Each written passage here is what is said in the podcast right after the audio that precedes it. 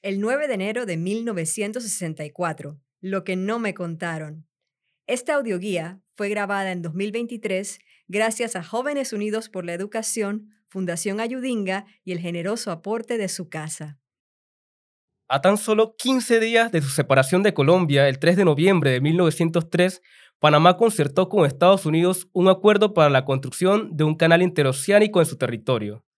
Fue negociado sin la presencia de panameños entre el enviado extraordinario y el ministro plenipotenciario de la nueva república, Philippe Bunu Varila, y el secretario de Estado de Estados Unidos, John Hay.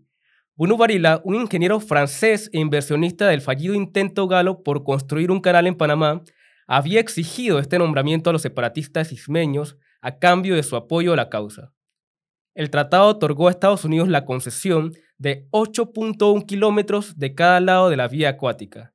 A este territorio de 1.432 kilómetros se le denominó la zona del canal. La construcción de la vía interoceánica inició en mayo de 1904 e inauguró 10 años más tarde, el 15 de agosto de 1914. El territorio soneíta fue un enclave vital para Estados Unidos durante gran parte del siglo XX. Además de su valor estratégico y comercial, la zona alimentaba su creencia en su superioridad y destino manifiesto, que promovía la extensión de su territorio por mandato divino. Sin embargo, para los panameños, la zona fue más bien el resultado de una especie de trato con el diablo, un mal necesario vital para consolidar su economía y su separación de Colombia. Era además territorio vedado. No tenían uso ni autoridad en el área. La zona del canal fue organizada por Estados Unidos para asegurar la construcción, funcionamiento, mantenimiento y defensa de la ruta interoceánica. El territorio estaba también marcado por divisiones internas y externas. Por ejemplo, la raza, educación y el país de procedencia determinó por muchos años el salario que se ganaba y dónde se podía vivir, estudiar, comprar y divertirse. Todo en la zona era administrado por las autoridades canaleras, incluyendo escuelas, hospitales, cines y áreas deportivas. Sus habitantes tenían muchos privilegios que no eran posibles en la zona continental de Estados Unidos. Sin embargo, estaban acompañados por condiciones que regulaban su vida en comunidad. Por ejemplo, no se votaba y no había empresa privada. La compañía del canal les proveía de casa gratuita, energía eléctrica, agua y mantenimiento. Los Sonians tenían sus propios supermercados donde conseguían todos los productos que vendían en Estados Unidos a precios subsidiados. Con sus salarios y la mano de obra local barata, podían contratar los servicios de sirvientas panameñas que hacían la vida más fácil y confortable. La educación de sus hijos era gratuita. Algunos apreciaban la cultura panameña e intentaban conocer las costumbres, tradiciones y explorar la geografía del país pero muchos no eran tolerantes. Los procesos para definir los límites de la zona tomaron tiempo y no fueron sencillos porque dividió el istmo en cuatro, las ciudades terminales de Panamá y Colón, que quedaron en un inicio completamente rodeadas por territorio estadounidense, y los dos restos de la República, hacia el este y el oeste.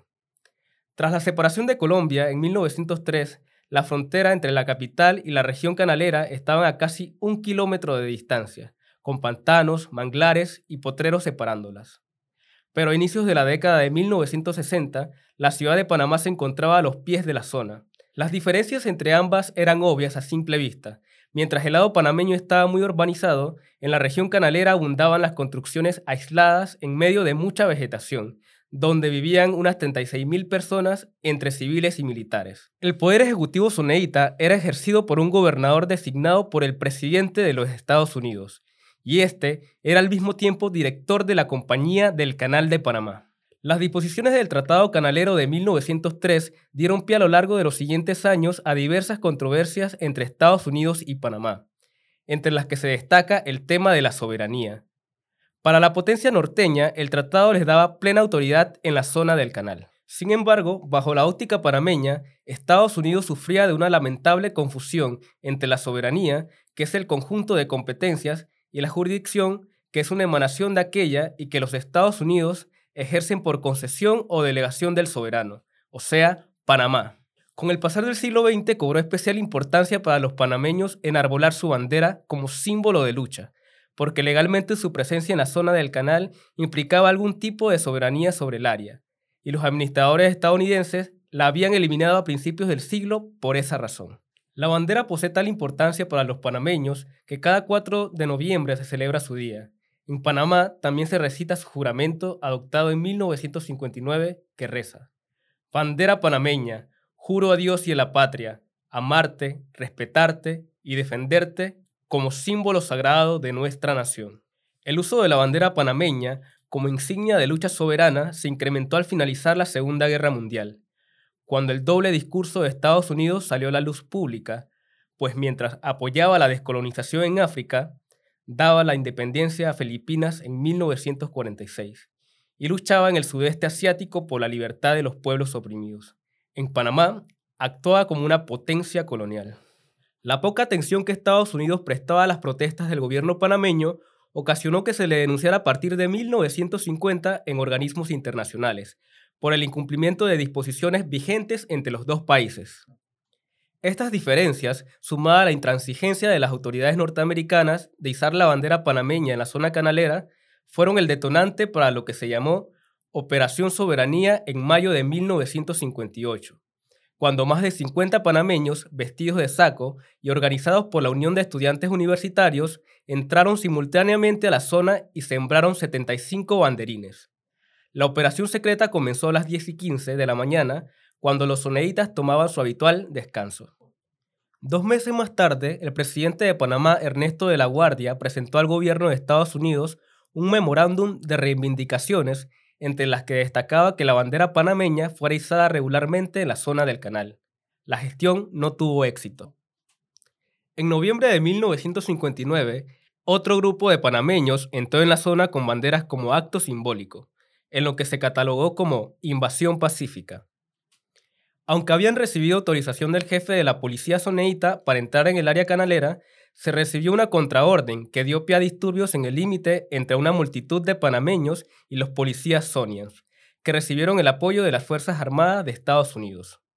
Los disturbios que le siguieron fueron, según el periódico The New York Times, los peores a la fecha entre ambos países.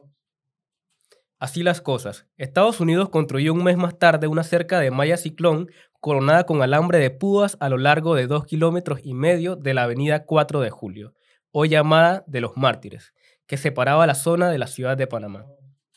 El diario Panamá América la describió como una alambrada inamistosa y una cortina de incomprensión. La cerca se convirtió, junto con la bandera, en uno de los principales símbolos de la causa panameña en su lucha por recuperar la zona al hacer visible la frontera. Meses más tarde, el presidente de Estados Unidos, Dwight Eisenhower, adoptó la Instrucción Panamá, en septiembre de 1960. Consistía en la decisión voluntaria y unilateral de izar la bandera panameña, junto con la de Estados Unidos, en cierto lugar como evidencia visual de la soberanía titular de Panamá en la zona del canal. Eisenhower tomó la decisión a pesar de existir una resolución de la Cámara de Representantes de su nación de ese mismo año que rechazaba la pretensión de Panamá de enarbolar su bandera en la zona y negaba cambios en la interpretación tradicional de los tratados del canal. Ese mismo septiembre se hizo la bandera panameña, a fines del gobierno del presidente de la Guardia, junto con la de Estados Unidos en postes de 40 pies en el Triángulo Chaler, una pequeña plaza que se encontraba cerca del Palacio Legislativo panameño, pero dentro de la zona. En paralelo, el Departamento de Estado de Estados Unidos desarrolló un programa de relaciones públicas en Panamá llamado Operación Amistad, que incluyó competencias deportivas, eventos musicales y en noviembre de 1960 el primer desfile de panameños dentro de la zona canalera, acompañados de banderas y cantando el himno nacional para celebrar fiestas patrias. El evento pacífico fue un giro a los violentos disturbios que ocurrieron un año antes. La diputada panameña Telma King declaró que suponía que los panameños, especialmente los jóvenes, estaban dando una nueva oportunidad a los Estados Unidos para arreglar nuestras quejas de manera justa. Tanto la Instrucción Panamá como Operación Amistad fueron apenas un paliativo, pues como bien afirmó el secretario asistente de Estados Unidos, Ray Rubutón, enarbolar la bandera panameña no reduciría ni aliviaría por mucho tiempo sus demandas a largo plazo. Tenía razón. Meses más tarde, el nuevo presidente panameño, Roberto F. Shari, declaró públicamente que han sido muchas las veces que nos hemos limitado a hablar, a hablar y a hablar y no hay acción. Y no creo que ahora sea el momento de hablar. es el momento de actuar. Y lo digo en serio. Fiel a su palabra, Shari envió una carta el 8 de septiembre de 1961 al presidente de Estados Unidos, John Kennedy, donde planteó la revisión integral de los tratados canaleros. Ese mismo mes, Kennedy solicitó un estudio de las aspiraciones panameñas y las necesidades de Estados Unidos a largo plazo. En abril de 1962 se le recomendó esperar cinco años para negociar nuevos tratados con Panamá para evaluar el valor económico y militar del canal y establecer si el programa Plowshare de explosiones nucleares que llevaba a cabo permitiría eventualmente un canal a nivel. Por tanto, la estrategia de Estados Unidos consistió en dilatar decisiones de peso y ofrecer a cambio pequeñas concesiones a Panamá. Tras una visita oficial de Chiari a Washington en junio de 1962, los presidentes de ambos países publicaron un comunicado conjunto donde se expresaba que se estudiarían varias reivindicaciones en pro de Panamá, incluyendo el tema de las banderas. Para dicho fin, se armó una comisión mixta en julio de 1962, conformada por el embajador de Estados Unidos y el gobernador de la zona canalera, y por Panamá, el ministro de Relaciones Exteriores en ejercicio y el anterior. Ese mes, el gobernador de la zona entregó a la comisión una lista de 15 sitios donde enarbolar ambas banderas, que incluía el Triángulo Chaler, donde ya había ondeado por casi dos años. Los comisionados panameños la recibieron sin sugerir cambios ni adiciones. Las dos banderas izaron juntas en octubre de 1962 en los edificios administrativos de Balboa y en el recién inaugurado Puente de las Américas. Un mes más tarde se izaron en el área de Cristóbal en la zona del Caribe.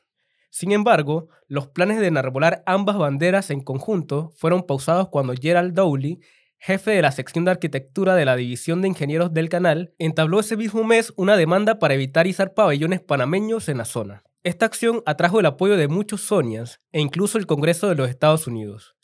Una resolución de la Federación Estadounidense de Empleados del Gobierno también se opuso a enarbolar la bandera panameña. Varias organizaciones de la zona del canal establecieron un comité para recaudar 10 mil dólares y apoyar a Dowley en su demanda. Para contrarrestar, los abogados panameños Domingo Turner y José Manuel Faunden solicitaron a la Corte Suprema la inconstitucionalidad del decreto ejecutivo del 2 de diciembre de 1903, emitido por la Junta de Gobierno que se hizo cargo inmediatamente después de la separación de Colombia. Se afirmaba, entre otras cosas, que el decreto fue emitido bajo coerción, engaño y soborno a través del ministro de Panamá en Washington.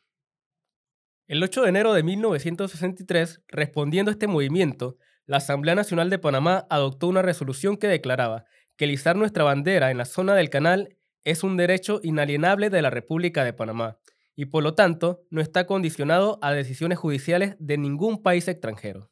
Hacía también un llamado a todos los sectores conscientes de la República a mantenerse alerta para que no se desperdicie la posibilidad de un buen entendimiento entre los dos países por la gran obra de ingeniería, el Canal de Panamá. El 10 de enero de 1963, la Comisión Mixta acordó enarbolar ambas banderas en la zona del canal, siempre que la de Estados Unidos fuera izada por las autoridades civiles. Por tanto, no incluía las bases militares. El acuerdo no se puso en práctica porque las autoridades de Estados Unidos aguardaban la decisión sobre la demanda de Dowley, que fue descartada en julio de ese año. La conclusión que presentó la Corte en su decisión judicial resulta particularmente profética al indicar que enarbolar dos banderas nacionales, una al lado de la otra, en un territorio en disputa, con un propósito no declarado, es una posición de debilidad que puede conducir a más malentendidos y discordia. El plazo para presentar un recurso de apelación contra la decisión judicial expiró a fines de septiembre de 1963. Así las cosas, el gobernador de la zona, Robert Fleming, dictó medidas en octubre para cumplir el acuerdo de izada conjunta de banderas en primero 15 y luego 17 lugares de la zona del canal. En este mes se enarbolaron ambas banderas en las esclusas de Miraflores. Luego siguieron las banderas en Gatún, los hospitales de Cocosolo y Corozal y el leprosario en Palo Seco, y la ciudad de Margarita. El proceso debía culminar el 7 de febrero de 1964, pero cada vez que las banderas subían en paralelo, los panameños vitoreaban y los sonian se desanimaban más. En noviembre de 1963, el gobernador Fleming consideró izar las banderas de Panamá y Estados Unidos en las escuelas secundarias de la zona del canal. El tema se discutió informalmente entre los líderes del Consejo Cívico Soneíta y los altos funcionarios del gobierno, y del Canal de Panamá. Los consejos cívicos y la mayoría de los funcionarios estaban convencidos que esto causaría problemas. El gobernador Fleming comentó posteriormente que La mejor solución hubiera sido enarbolar la bandera en las escuelas. No obtuve ningún apoyo para eso. Todas las personas con las que hablé no querían. Dijeron que si enarbolábamos la bandera en las escuelas secundarias, los chicos elegirían lados entre los jóvenes de los Estados Unidos y los panameños, pues tenemos estudiantes de ambos países en nuestras escuelas. Nos metimos en el meollo del problema, enarbolar las dos banderas o ninguna. Decidimos que ninguna. Así las cosas, el asesinato del presidente Kennedy a fines de noviembre en Estados Unidos llevó a la toma de posesión de su vicepresidente Lyndon Johnson. El 30 de diciembre de 1963, Fleming instruyó que a partir del 2 de enero de 1964 se retirara la bandera de Estados Unidos de los lugares que no se encontraran en los sitios ya definidos, incluyendo los colegios públicos. El gobernador también decretó que si bien no se izaría la bandera de Estados Unidos frente a los planteles, se permitiría su colocación en las aulas o en otros lugares dentro de las escuelas, como se hacía hasta entonces. Por otro lado, las organizaciones privadas o individuales en la zona podían desplegar banderas en sus casas o negocios. La ejecución del acuerdo no fue satisfactoria para muchos. Los panameños veían con resentimiento y sospecha que su bandera no ondease con la de Estados Unidos en los lugares donde antes había sido enarbolada por las autoridades civiles. Se creía que se tenía el propósito de desplegar la menor cantidad de banderas panameñas en virtud de la remoción de la bandera estadounidense en los sitios donde esta última había ondeado con regularidad. Por su lado, muchos Sonians no aceptaron de buena gana la desaparición de su enseña donde solía ondear según su costumbre. Entre los lugares donde se izaría la bandera estaba la escuela secundaria de Balboa. El ambiente de frustración e indignación era palpable en muchos hogares de la zona. Los estudiantes escucharon los comentarios ofensivos a su alrededor y absorbieron la ira de sus padres. Para un grupo considerable de alumnos, eliminar la bandera en el asta frente a su colegio señalaba la abdicación de la soberanía de Estados Unidos en la zona canalera. Adicional, su bandera era objeto de rituales regulares marcados de devoción y sentimiento que hacían más difícil aceptar su ausencia. Por ejemplo, todos los días los cadetes del cuerpo de oficiales de entrenamiento del plantel izaban la bandera de Estados Unidos. Al caer la tarde, los estudiantes se detenían donde estuvieran mientras se arriaba su bandera con pompa y solemnidad. Su enseña, que se encontraba en todas las aulas, era también un elemento importante de afiliación. Diariamente los estudiantes juraban lealtad a la bandera y a la república a la que representa, una nación bajo Dios indivisible con libertad y justicia para todos, y eran acusados al director si algún alumno lo olvidaba. Un joven Sonian definió lo que significaba su bandera diciendo, cuando vuela nuestra bandera nos sentimos menos lejos de casa. Es también importante recalcar que los soneitas de segunda y tercera generación tendían a ser más nacionalistas que el estadounidense promedio que vivía en su tierra natal. Esto se debía precisamente a estar fuera de los límites de la nacionalidad de su país, que les causaba considerable ansiedad. Un policía Sonian resumió lo que sentía al expresar que ellos eran americanos perdidos, víctimas del internacionalismo de su país. Adolfo Humada nos dice que los soneitas habían perdido vínculos familiares y de amistad, contactos con los propios Estados Unidos.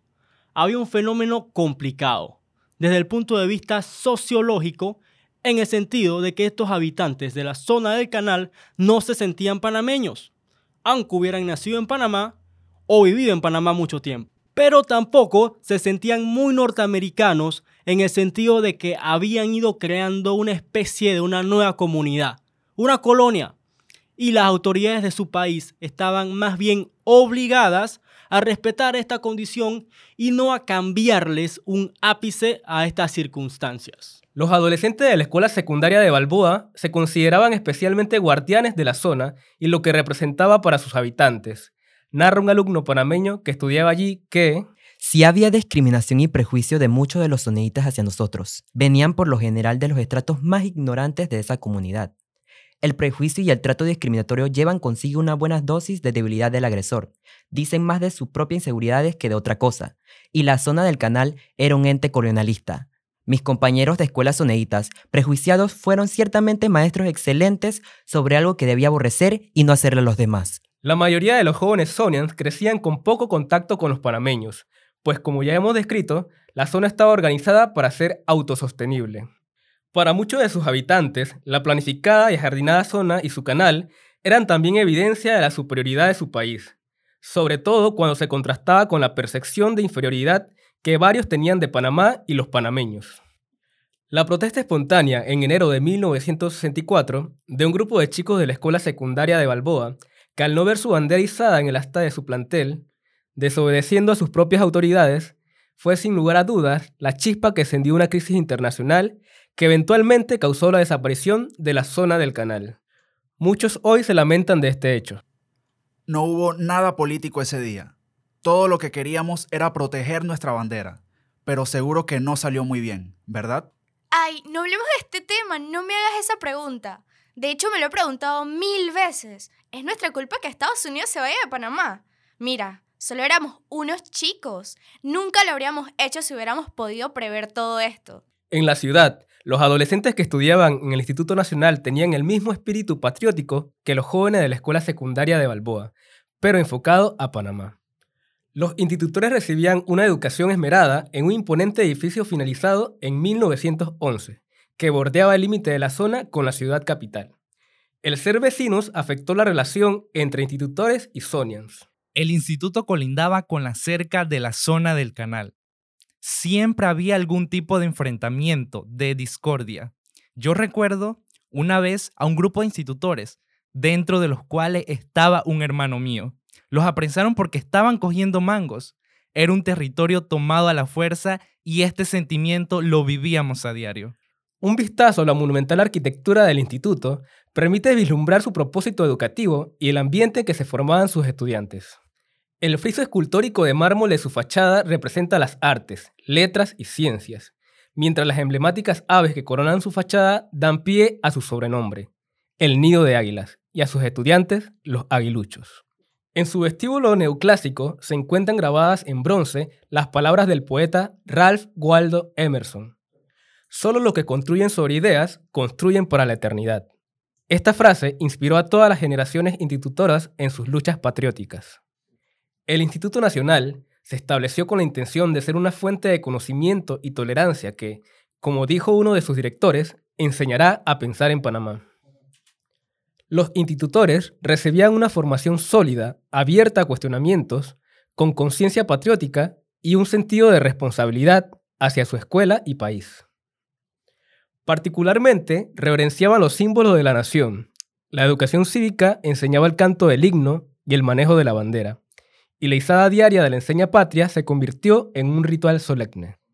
Entre 1920 y 1964, los aguiluchos presenciaron varias disputas políticas entre Estados Unidos y Panamá, que cimentaron su rol como actores de la realidad nacional.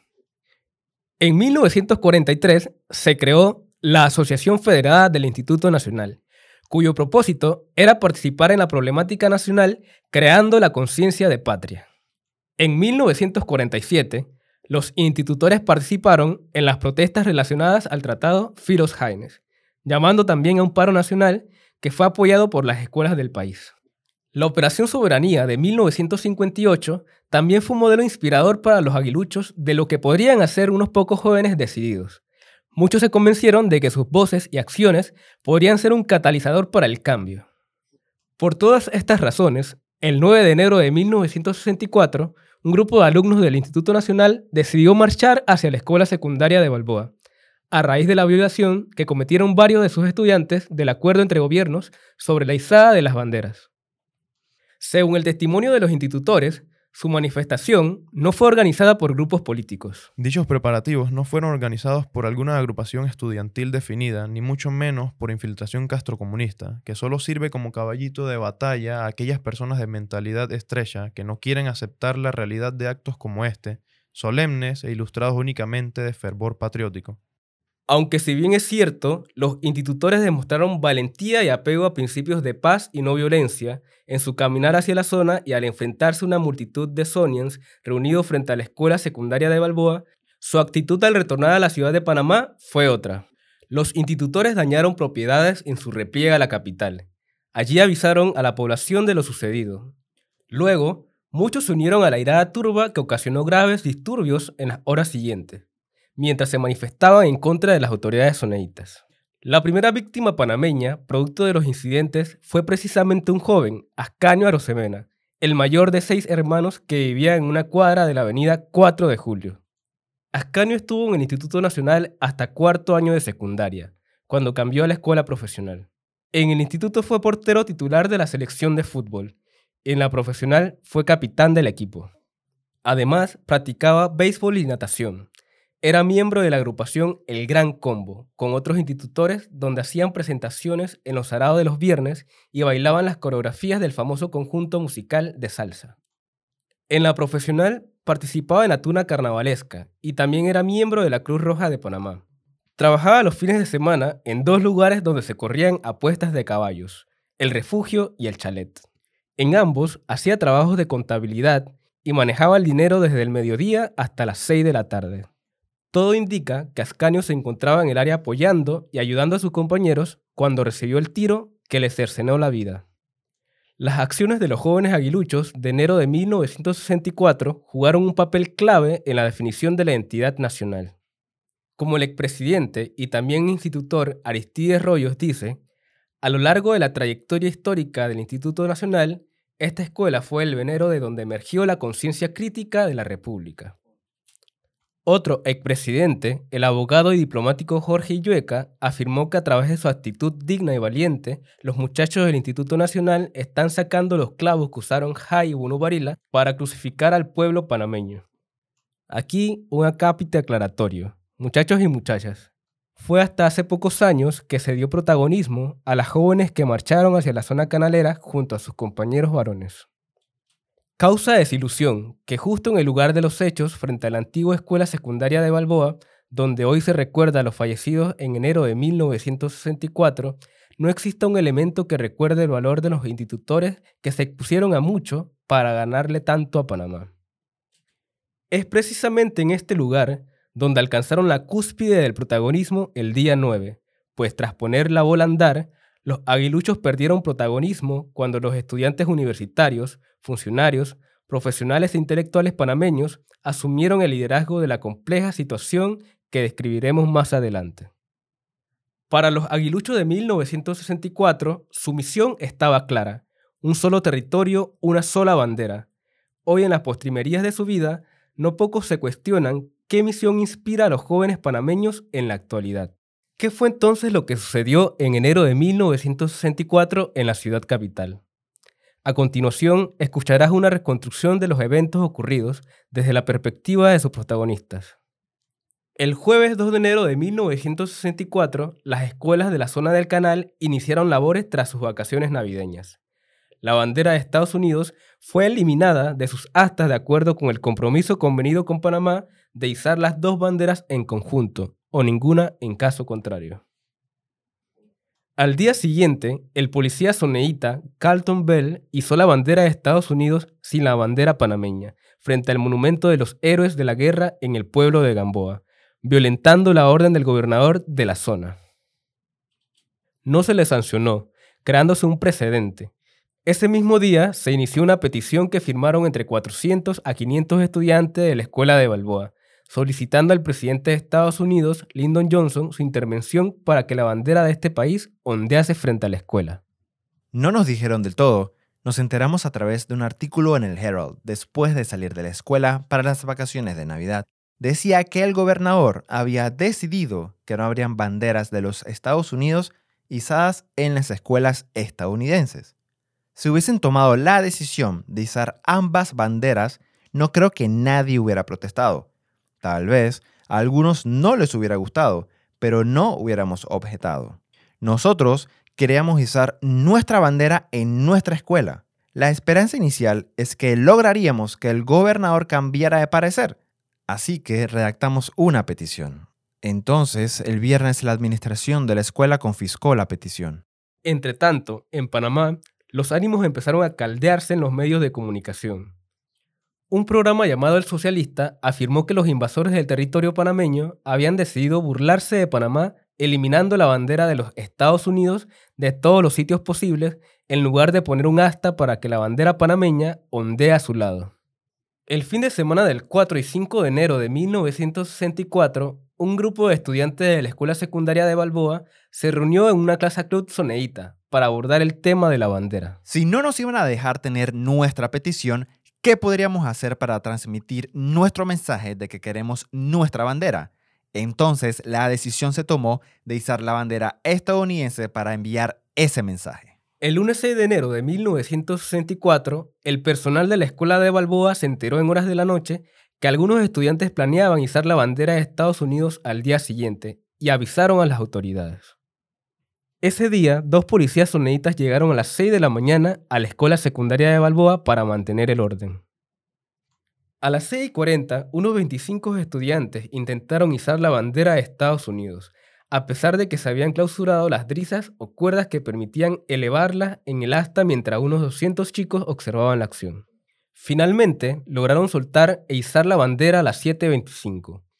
Tras esto, los estudiantes se reportaron a sus clases mientras que otros se mantuvieron en el área externa del plantel junto a un grupo de adultos. Los representantes del gobierno de la zona del canal y las autoridades de Balboa arrearon esta bandera a las 8 y 20, que fue llevada al despacho del director. Sin embargo, los estudiantes izaron una nueva bandera más pequeña que les entregó un adulto que la había comprado en una tienda de la zona. Luego, unos 150 alumnos recitaron el juramento a su bandera frente a algunos adultos y oficiales escolares y regresaron a clases. A las 10 de la mañana, las autoridades advirtieron a los estudiantes frente al asta que estaban en propiedad gubernamental, que debían regresar a clases o dejar el plantel y que además estaban poniendo en peligro el empleo de sus padres. Pero al mediodía, los estudiantes sustituyeron la bandera por una más grande, las autoridades escolares y la policía no impidieron esta acción.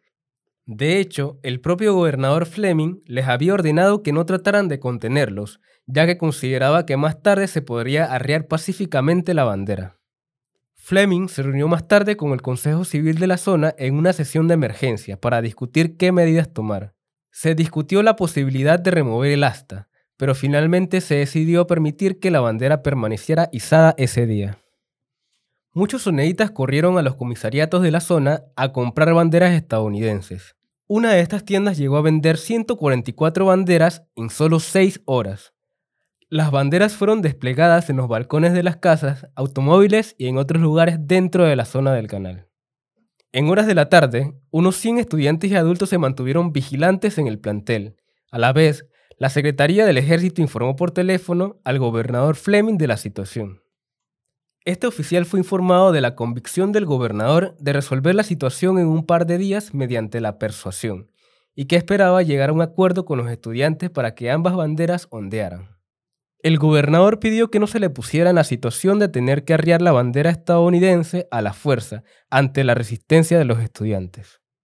A las 6 y 5 de la noche, seis estudiantes de la escuela secundaria de Balboa arriaron la bandera de Estados Unidos, unos 25 permanecieron en el sitio toda la noche y recibieron alimentos y cobertores de simpatizantes. La acción fue reportada en los medios de comunicación de la zona y de Panamá, aumentando la tensión. El miércoles 8 de enero, un grupo de estudiantes de Balboa hizo la bandera de Estados Unidos nuevamente a las 7 y 30 de la mañana. Durante el día la situación siguió igual. Al terminar la jornada escolar, unos 200 estudiantes marcharon alrededor del asta con pancartas alusivos a su deseo de mantener la bandera de Estados Unidos flameando frente a su plantel. En el resto de la zona, otros estudiantes soneitas levantaron banderas en astas improvisadas. Algunos jóvenes comentaron que no protestaban contra la bandera panameña, sino más bien por la ausencia de la norteamericana.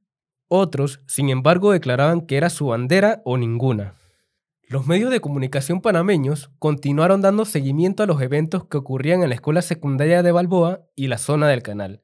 En general, se reportó que el acto de eliminar puntos izada de la bandera era una excusa de Estados Unidos para negar los derechos soberanos de Panamá.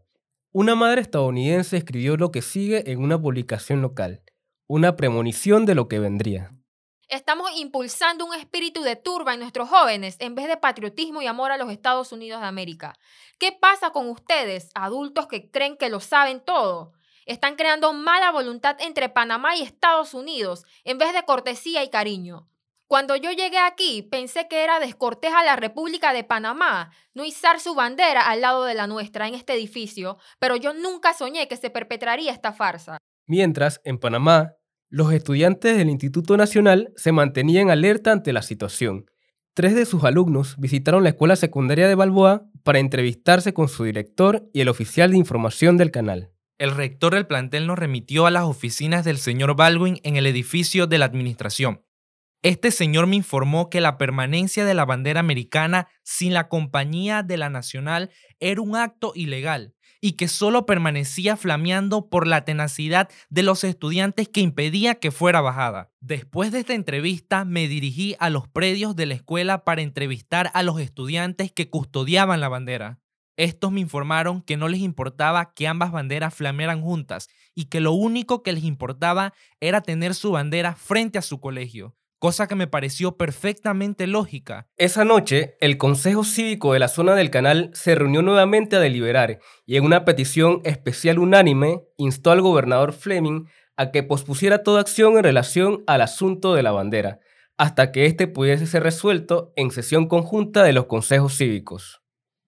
El consejo le pidió a Fleming que solamente permitiese izar banderas de los Estados Unidos en las escuelas y en la corte distritorial, y que permitiese que la bandera continuase izada en la Escuela Superior de Balboa. Ese día publicó un comunicado del gobernador Fleming que leía en parte Creo que es innecesario que me refiera extensamente a las responsabilidades que recaen sobre los ciudadanos de Estados Unidos de cumplir con los compromisos oficiales de su gobierno. Sí me gustaría, sin embargo, hacer énfasis en que aquí, en la zona del canal, donde nuestros actos están sujetos al escrutinio directo de ciudadanos de otros países, tenemos una responsabilidad mayor.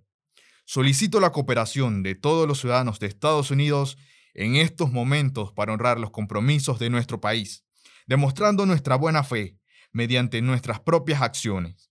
Debemos dar el ejemplo y algunas de nuestras acciones recientes no han sido ejemplares a la luz de los compromisos internacionales de Estados Unidos. En la mañana del 9 de enero de 1964, un grupo de estudiantes de la escuela secundaria de Balboa hizo la bandera de Estados Unidos, tal como lo había hecho los últimos dos días. Entretanto, el gobernador de la zona grabó un comunicado para la radio y televisión, a transmitir a las 6 y 15 de la tarde, donde indicaba que el convenio sobre la bandera era un compromiso válido contraído por nuestro gobierno.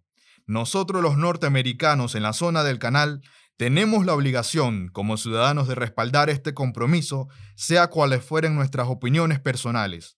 Espero que nosotros sepamos comportarnos con juicio y en una situación emocional podamos evitar el emocionalismo. En la capital panameña, los estudiantes del Instituto Nacional decidieron tomar cartas en el asunto. En las palabras de César Villarreal, aquel jueves 9 de enero no solo terminaba el año lectivo, sino que el lunes venidero se iniciaría el periodo de exámenes finales. A lo largo de las vacaciones navideñas, los periódicos locales no habían cesado de expresar el descontento nacional por la poca atención que las autoridades sunnitas mostraban por los acuerdos firmados un año antes por los presidentes Chiari y Kennedy. Por su lado, el estudiante Rimsky Sucre comentó que Cuando regresamos a la escuela tras el turno vespertino, se hablaba de que había que ir a la zona del canal. Teníamos clase con el profesor Oro de química y le pedimos permiso para ir a los demás salones a decirle a los mejores alumnos que fueran a pedir la bandera al rector, porque pensábamos que si íbamos los más inquietos y los menos aplicados, el rector no nos iba a dar la bandera. Yo me fui a hacer letreros. Los dirigentes de la Asociación Federada del Instituto Nacional no sabían que ya había efervescencia y que la gente había ido a pedir la bandera. Ellos estaban reunidos en otro salón. El 9 de enero fue totalmente espontáneo, nada se planificó y no había ningún dirigente. De hecho, a fin, los demócratas cristianos y los demás grupos politizados estudiantiles estaban planeando hacer algo el lunes. La manifestación espontánea les agarró de sorpresa, por esto permitió que no se politizara la marcha y que fuera algo cívico. El riesgo de perder el año y los certificados de bachilleres era grande, pero el conocimiento profundo de las causas y razones panameñas, gracias a nuestra educación, gracias a la libertad y el rejuego de las ideas en este templo del saber nos guió. Entramos al despacho del señor rector Ríos, quien nos hizo entrega de la enseña. La misma se guardaba en una vitrina de cristal ubicada a un lado del escritorio del rector. El profesor Ríos nos describió el valor que para los institutores tenía el pendón patrio. Antes de partir, los estudiantes informaron telefónicamente al jefe de sección de relaciones con Estados Unidos sobre sus planes. Llamó a la comandancia de la Guardia Nacional de Panamá para decirle que el oficial encargado, Mayor Bolívar Urrutia, se puso en contacto con la policía de la zona del canal y recomendó que usaran todos los medios a su alcance para evitar que los panameños, ya en jurisdicción de la zona, tuvieran contacto con los estudiantes o civiles soneitas. Unos 200 estudiantes institutores, uniformados de diversos niveles y sexos, iniciaron su caminata pacíficamente a las 4 y 40 de la tarde, acompañados de nueve profesores y de medios de comunicación. Cuenta Napoleón de Bernard, uno de los chicos que marcharon hacia Balboa, que Éramos inicialmente unos 80 institutores. Posteriormente se nos fueron sumando más aguiluchos. Los oradores en las escalinatas de la entrada y la salida del Instituto Nacional explicaron el interés principal de iniciar el recorrido y dieron las consignas a corear. Los discursos manifestaron la convicción de que nos correspondía como institutores la patriótica misión de reafirmar nuestra soberanía, ya que el derecho de enarbolar nuestra enseña patria nos asistía. Solicitaron cordura, respeto y serenidad a través de toda la manifestación. Muchos de los marchantes conocían la orden que prohibía aglomeraciones de más de 60 personas en la zona. No se sabía si los detendrían y si terminarían en la cárcel. Sin embargo, sin ellos saberlo, las autoridades soneitas habían decidido permitir a los estudiantes manifestarse mientras se comportaran pacíficamente. La policía observaba su progreso manteniendo su distancia. Los chicos entraron a la zona del canal por la calle Gorgas, los estudiantes llevaban consigo el pabellón del Instituto Nacional, pancartas de protestas hechas de cartón, papel manila, tiza y pintura. También llevaban una histórica bandera de seda que había sido usada originalmente en las manifestaciones estudiantiles de diciembre de 1947, mayo de 1958 y noviembre de 1959. Estaba ligeramente rasgada en la parte superior y presentaba difusas manchas de sangre. El grupo institutor pasó frente al hospital Gorgas, donde guardaron silencio en señal de respeto. Continuaron hasta llegar a la casa del gobernador de la zona, donde cantaron el himno nacional de Panamá. A las 4 y 45 de la tarde, un sargento de la estación de policía de Balboa telefonió a Gadis Gual, comandante de este distrito, para informarle que los institutores habían entrado a la zona del canal. Un carro policial buscó a Gual en su casa, llevándolo hacia un punto en la calle Hayes, donde observó a la marcha de aguiluchos ocupar toda la vía.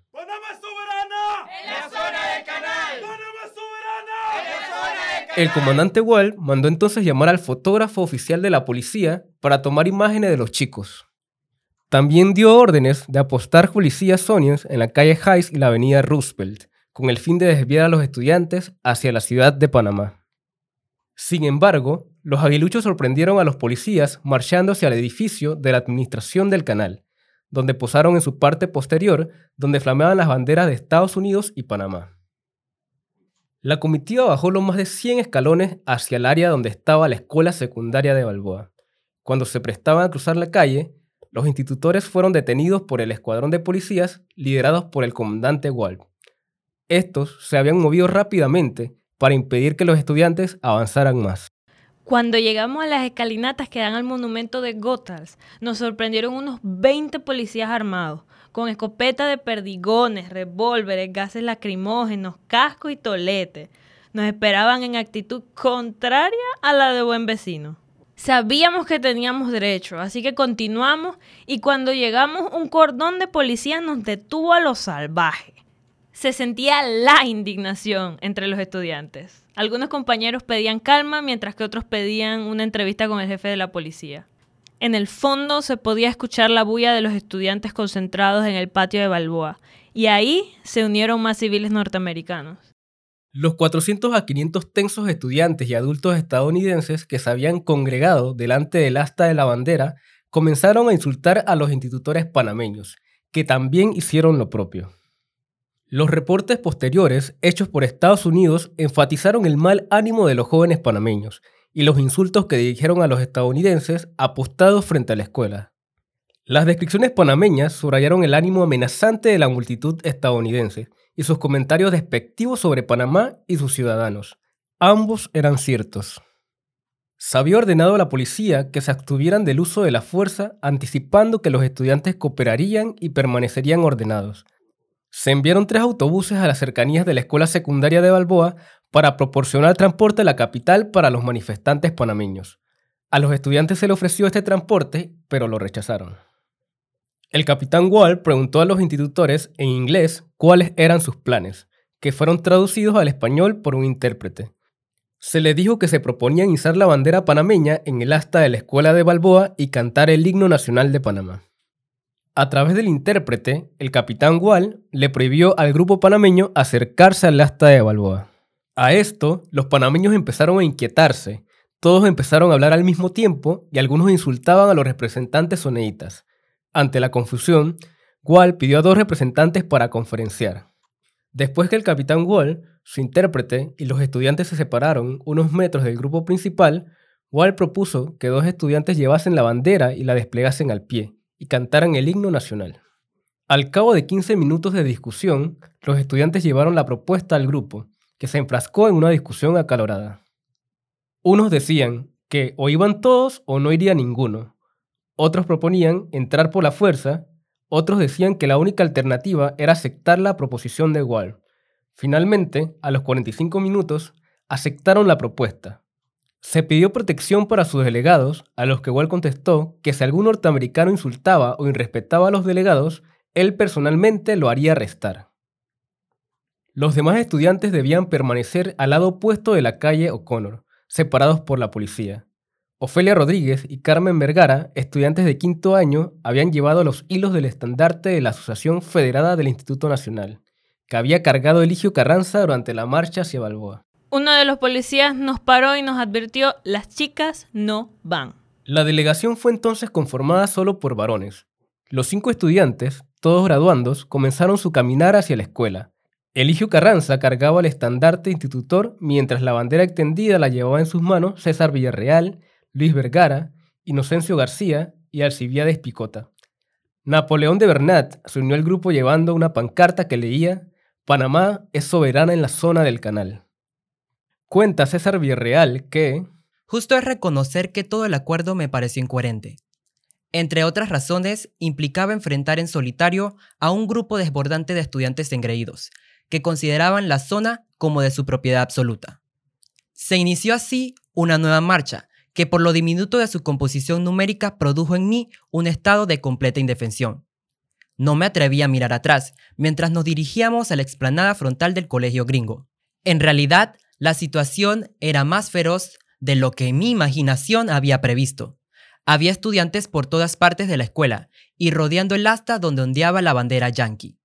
Pude ver algunos mozalbetes que gesticulaban desde las balaustradas del plantel mientras nos insultaban en un idioma que no entendíamos. No obstante, el tono de sus voces y los gestos que producían transmitían un omnioso significado. A su vez, Napoleón de Bernat rememora Fuimos abucheados, empujados, insultados y provocados en nuestro caminar hacia el asta de la bandera, donde habían concentrado más de 2.000 norteamericanos que no nos permitieron cantar el himno nacional ni izar nuestra bandera. Ondeaba una sola bandera y no era la nuestra.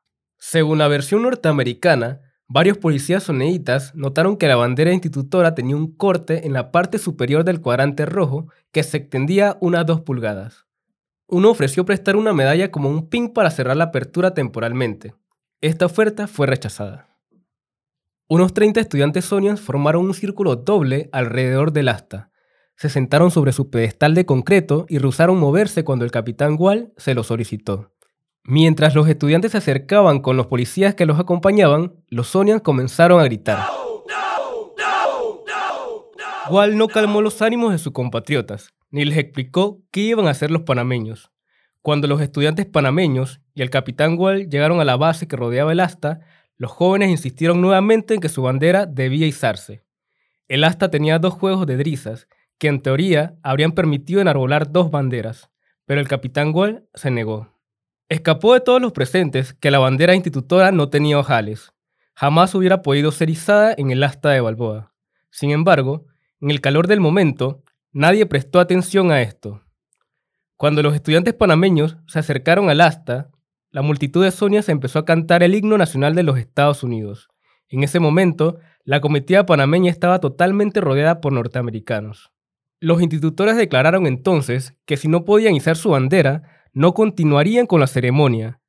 Uno de ellos regresó corriendo a su grupo de compañeros que esperaba al otro lado de la calle para consultar con ellos. Regresó en unos minutos y anunció que en efecto no la tendrían. El capitán Wall temió que la situación derivase en una confrontación violenta. Les dijo a los estudiantes panameños que tendrían que retirarse. Después de algunos minutos de discusión acalorada, los institutores avanzaron por encima del seto hacia el asta rodeados de policías. Sus compañeros Alexis Bernal, Rafael Moraes, Demóstenes Sánchez y Edmundo López Calzadilla evadieron el cerco policial que rodeaba el grupo principal y se incorporaron a la escena frente al asta. Wall ordenó a los agentes que escoltaron a los estudiantes con sus toletes de 26 pulgadas en mano, de vuelta con sus compañeros. Los estudiantes de Balboa se mezclaron con los policías y se formó un grupo que rodeó a los chicos panameños. El capitán Wall ordenó a los policías que forzaran a los institutores a retirarse, rodeando a los estudiantes mientras seguían diciendo Go, go, y los empujaban con sus toletes. Los panameños se resistían a retirarse. En el forcejeo, los policías los empujaron sobre los arbustos. Los estudiantes García y Picota cayeron de espalda mientras hacían fuertemente la bandera, con lo que ésta se desgarró de un lado al otro. Los Sonian creyeron que los panameños habían accidentalmente roto su bandera, mientras que los panameños estaban convencidos de la culpabilidad de la contraparte. Según Napoleón de Bernat, tanto el jefe de la policía y nuestra escolta protectora se convierten en represivos y nos gritan con más fuerza, nos empujan con más odio y en forma desafiante suenan rechiflas. Con valor repetíamos la consigna de no dejarnos arrebatar, tirar al piso o romper nuestra bandera. Ellos sí cantaron el himno nacional de los Estados Unidos. Sentimos los manoteos, la actitud de la policía soneíta que contrario a lo acordado de protectores pasaron a agresores. No escucharon nuestros reclamos, por el contrario, se sumaron a los enloquecidos Sonians, exigiéndonos que regresáramos. Nos dieron toletazos, patadas y empujones. No se nos permitió caminar como seres humanos o en la forma en que llegamos. De repente, un policía Sonian, en la desesperación por sacarnos del área, rompe la bandera al pegarle fuertemente con el tolete. Indignado, yo reacciono dándole un puñetazo a ese policía y me fajo con todos los que estaban a mi alrededor. Los otros cinco compañeros retroceden para salvar la bandera y el estandarte. Por su lado, Luis Vergara narró su experiencia así. En esos momentos un grupo de policías se nos vino encima. Empezaron a pegarnos con la punta de los toletes en el estómago, a la vez que nos empujaban. Y sin saber cómo, la bandera se rasgó. Al tratar de darnos con la punta de los toletes en el estómago, la bandera se rasgó más. Algunos compañeros cayeron por no dejar caer la bandera en el suelo, ya que esa era la consigna. El periodista Alejandro Palma Jaén, que filmaba la escena, declaró que la policía de la zona formó un cordón para contener a los muchos civiles y estudiantes de la zona del canal, que estaban alrededor de los muchachos del instituto, gritándole toda suerte de improperios y tratando de arrebatarle la bandera nacional. Pude ver cuando un civil, gordo, empujó a uno de los muchachos que portaba la bandera panameña y le dio un manotón que hizo que el muchacho rodara al suelo. Vi que lo levantaron porque quedó como atontado. Yo estaba viendo esto a través del lente de mi cámara y filmando, con tan mala suerte que para ese momento la película se había terminado. Sigue la versión oficial de Estados Unidos. Los estudiantes panameños se negaron a irse, por lo que el capitán Wall ordenó a los policías uniformados que los movieran a ellos y a sus emblemas para que se unieran al resto de los estudiantes del instituto, al otro lado de la calle. Los portadores de la bandera se negaron a abandonar el área y los oficiales de policía los trasladaron al lado de la calle caminando contra ellos, con los bastones antidisturbios sostenidos horizontalmente a la altura del pecho. Cuando la delegación era removida fuera del área de la escuela, un adulto, que se cree que era ciudadano de Estados Unidos, intentó apoderarse del emblema institutor que llevaba uno de los estudiantes pero fue interceptado y retirado del grupo de policías de la zona del canal. Durante el movimiento de la delegación de regreso a la estación de bomberos, ninguno de los ciudadanos estadounidenses rasgó la bandera panameña y permaneció en manos de los estudiantes panameños mientras se resistían a la línea de policías que se movía lentamente. Cuando los estudiantes panameños abandonan el área inmediata del asta de la bandera, una colegiala de Estados Unidos cayó al suelo. Un estudiante, pensando que un panameño había empujado a la niña, levantó las manos hacia el joven que creía responsable, pero fue empujado por un policía antes que pudiera golpear al otro chico. En la confusión en el asta de la bandera, dos de los cuatro portadores de la bandera panameña tropezaron, pero se aferraron firmemente a la bandera, que pareció ceder bajo el estrés y se rasgó a lo largo de una costura. Cuando los dos estudiantes recuperaron el equilibrio, aún sosteniendo la bandera, un policía de la zona del canal notó que la bandera estaba rasgada desde su parte superior hasta la mitad del emblema del escudo de armas. Los institutores se unieron al grupo principal en la calle Gorgas, que ya había comenzado a mostrar su desagrado y a dar voces. Una compañera preguntó a César Villarreal qué había pasado. Él contestó, entre avergonzado, airado y con las lágrimas en los ojos, Nos rompieron la bandera. Los institutores arrojaron algunas piedras al cordón de policía. Una de ellas dio en el casco de uno, causándole una ligera herida, cuando se armó el caos. Íbamos con un profesor que si lo agarraban lo hacían pedacitos. Ese vino para donde nosotras y de la nada salió un carro, no sé de a dónde. Alguien dijo, muchachas, entren al bus. Y así hicimos. El profesor se tiró al piso del carro, nosotros nos sentamos encima de él para que no lo vieran. Cuando llegamos al instituto, todo el mundo ya estaba pendiente de lo que estaba pasando. Yo me fui para mi casa, a dos calles. Cuando llegué pensé que me iban a pegar por la ñamería, pero cuando entré mi papá me abrazó y me dijo que estaba orgulloso de mí. La estudiante graduanda, Nore Bautista, no logró subir al busito. En la huida, vio a un fotoperiodista que intentaba capturar el momento. Yo vi a un tipo que iba a tomarle una fotografía a uno de los profesores. Pensé que era para hacerle daño y le pateé la cámara. Le volé algo y el pobre hombre tuvo que ir a buscar la pieza. Estuvo mal, pero era un momento de confusión. Un grupo pequeño de institutores regresó por la avenida Roosevelt hacia la zona de Curundú en la capital. El segundo grupo de estudiantes, más numeroso, regresó por donde había venido, por la calle Gorgas hacia el límite entre la capital y la zona, la avenida 4 de Julio. A las 6.25, un grupo intentó bajar sin éxito la bandera de Estados Unidos del asta del edificio de la administración. Gritando, los institutores se retiraron del área y rompieron varias ventanas del edificio. De regreso a la ciudad de Panamá, los chicos causaron daños vandálicos. La policía de la zona del canal se actuó a arrestar a los estudiantes para sacar al grupo de la zona del canal lo más rápido posible. Mientras este grupo se dirigía hacia la capital, la policía de la zona se comunicó con la sede de la Guardia Nacional de Panamá y les informó de la situación. Las unidades de la policía de la zona siguieron lentamente a los estudiantes en automóviles y a pie a poca distancia detrás. Tenían órdenes del gobernador interino de no arrestar a los chicos por dañar la propiedad, mientras el grupo continuara avanzando hacia el límite de la ciudad de Panamá. Al pasar frente al nuevo edificio en construcción del Gorgas, el grupo en retirada arrancaba el andamiaje y lo lanzaba a la calle, cosa que me hizo suponer que el ruido que escuchábamos como cohetes era el producido por el andamiaje al desplomarse. Más tarde, escuchábamos disparos. Los dos radiopatrullas que nos seguían no disparaban. Los tiros venían como de las casas que están junto a la iglesia episcopal en las cuales se encontraban muchos adultos soniams. Mientras los estudiantes regresaban a la capital, a las 6 y 15 de la tarde se transmitió por la televisión la declaración pregrabada del gobernador Fleming, solicitando cooperación para honrar el compromiso de Estados Unidos con Panamá. El gobernador había partido a las 5 en avión a Washington para abordar el tema de la bandera y una huelga de buceros soneditas con oficiales gubernamentales.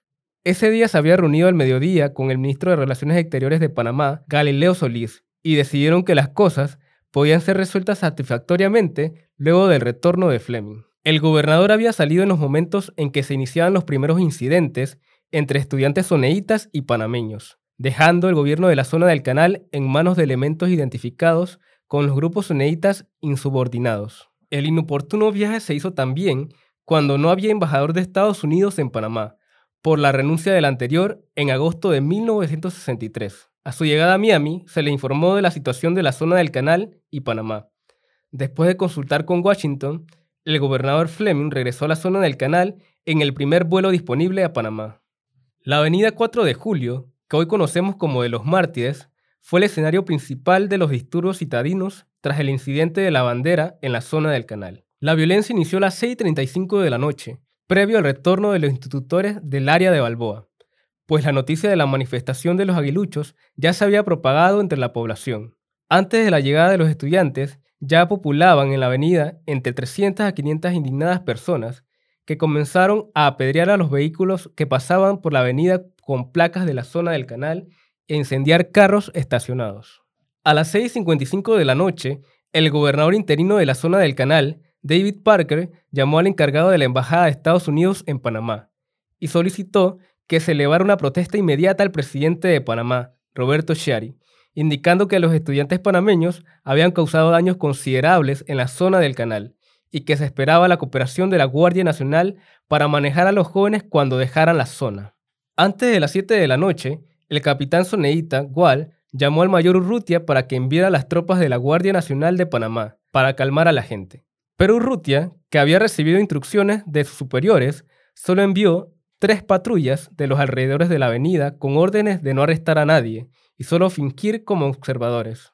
Unos minutos pasados las 7 de la noche, el grupo principal de institutores llegó a la avenida 4 de julio, atravesando el cerco de policías soneitas en medio de vivas de los manifestantes. Poco antes de salir de la zona, los estudiantes destruyeron el semáforo de la avenida Kennedy. Los líderes estudiantiles llevaron la bandera desgarrada del Instituto Nacional, donde la entregaron al funcionario de turno, conjuntamente con el estandarte que llevase el estudiante Carranza. El resto se dispersó entre la multitud dando voces, con lo cual ésta se enardeció aún más. Cuando regresamos, algunos nos quedamos en la avenida 4 de julio, comunicándole a cada transeúnte lo que había sucedido. Los que entraron le contaron al rector lo ocurrido, a los profesores, a los administrativos. Comenzaron a llamar a la Universidad de Panamá y a los medios de comunicación. Repentinamente salen del colegio por esta puerta de la Avenida de los Mártires, muchos institutores airados, iniciándose una serie de protestas, intentando derribar la cerca limítrofe, sobrepasarla con banderas, palos y piedras. Nos mezclamos con el pueblo que ya atacaba los automóviles Sonians, la cerca y los edificios del otro lado, avanzando hacia el Palacio Legislativo. Mientras, los 81 policías Sonians tenían las manos llenas en la avenida 4 de julio, intentando detener a la enardecida multitud panameña a lo largo de los dos kilómetros de líneas fronterizas con gases lacrimógenos, y de acuerdo al reporte de Estados Unidos con la exhibición de sus pistolas.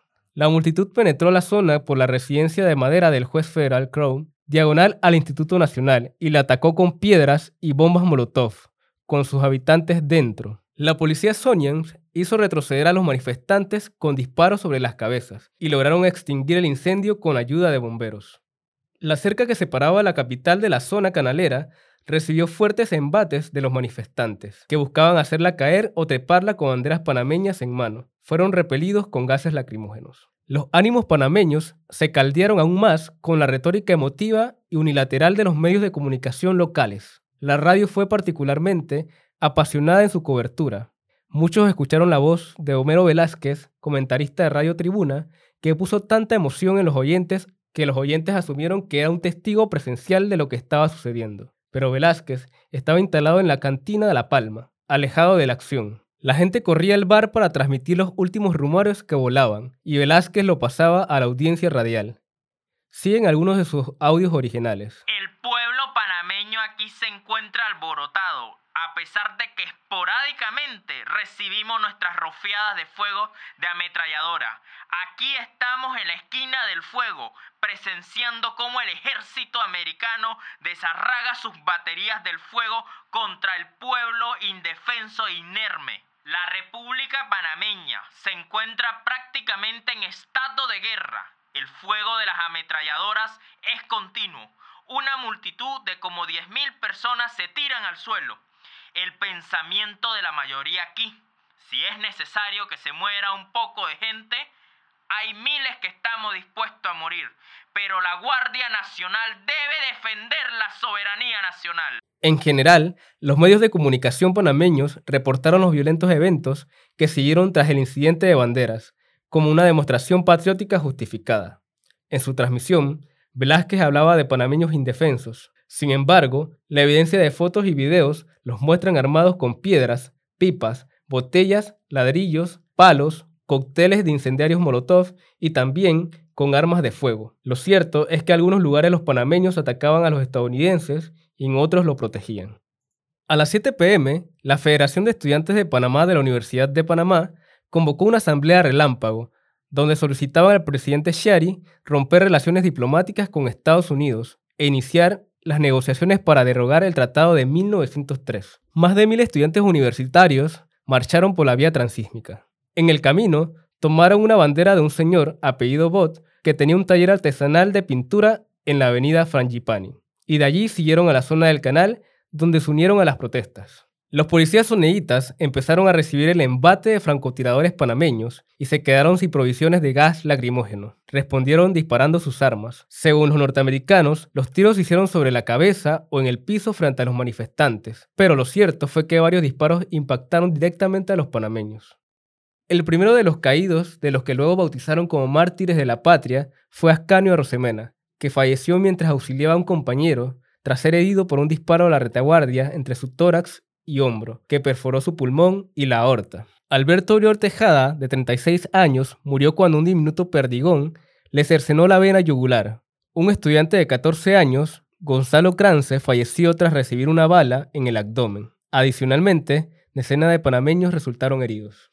Entre las 7 y 40 y 8.15 de la noche, el encargado de negocios de la Embajada de Estados Unidos contactó al presidente Chiari y al comandante de la Guardia Nacional para solicitar su apoyo para dispersar a los manifestantes panameños, que habían asaltado y quemado las facilidades de la terminal de buses de la zona cerca de la Plaza Chaler. La aduana, la lavandería de Ancón y la estación de ferrocarril ardían bajo los efectos de las bombas incendiarias Molotov. El gobernador interino Parker fue testigo presencial de estos hechos tras visitar en un jeep la zona fronteriza a las 7 y 45 de la noche. 14 minutos más tarde, Parker informó al comandante en jefe del Comando Sur de Estados Unidos, Andrew P. O'Meara, que la policía soneíta no podía controlar la situación y solicitó que el ejército asumiera el mando de la zona del canal. A esta hora, las manifestaciones de panameños ya habían comenzado en la ciudad de Colón. Fue en este momento que se recibió en la presidencia de Estados Unidos la primera notificación de la crisis. A eso de las 8 y 15, la violencia continuaba extendiéndose en la capital. Ya antes, los manifestantes habían lanzado bombas Molotov al primer piso del edificio Pan American en el lado panameño.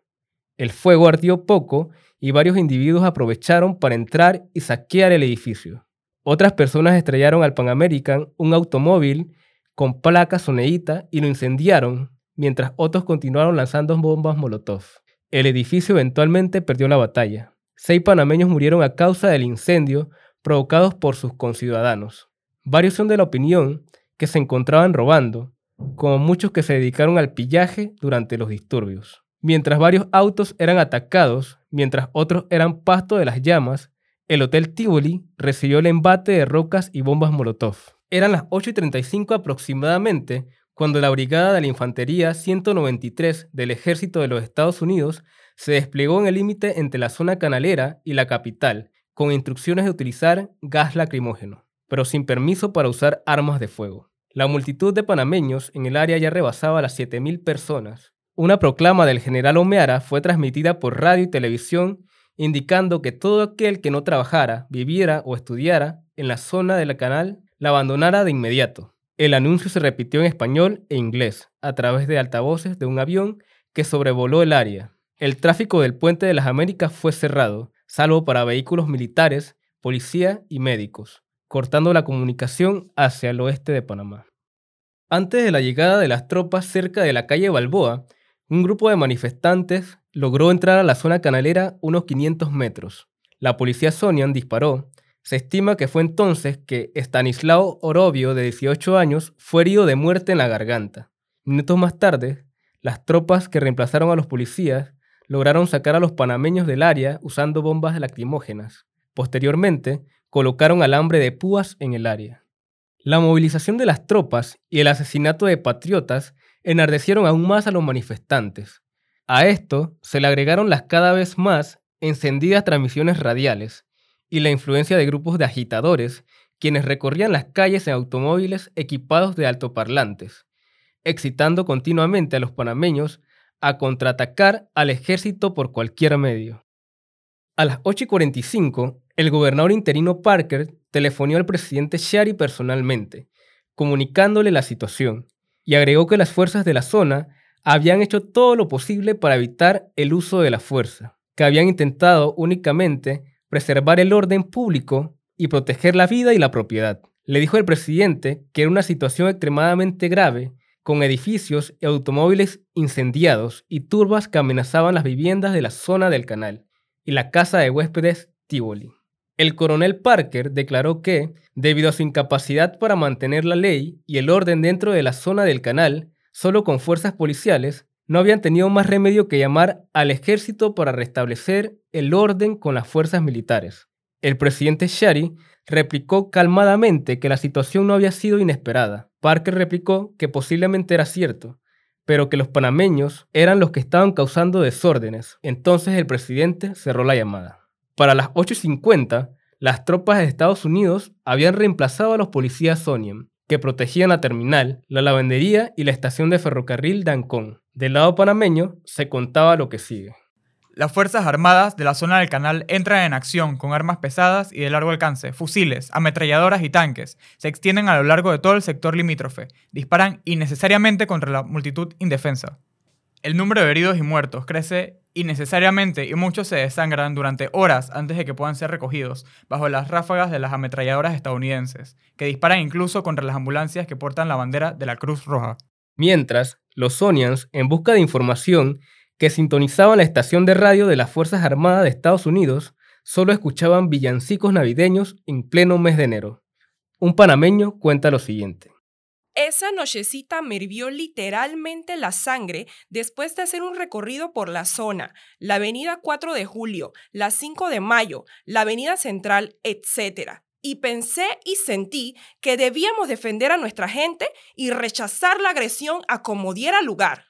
Las emisoras daban cuenta de las víctimas y cómo en los hospitales, especialmente emergencia del Hospital Santo Tomás, se amontonaban cadáveres y heridos en las entradas y pasillos.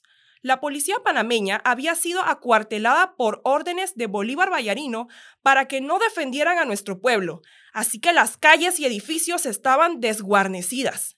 Nos dirigimos a la compañía América, en la avenida B, con Salsipuedes, que vendía armas de cacería, pero ya había sido intervenida por algunos.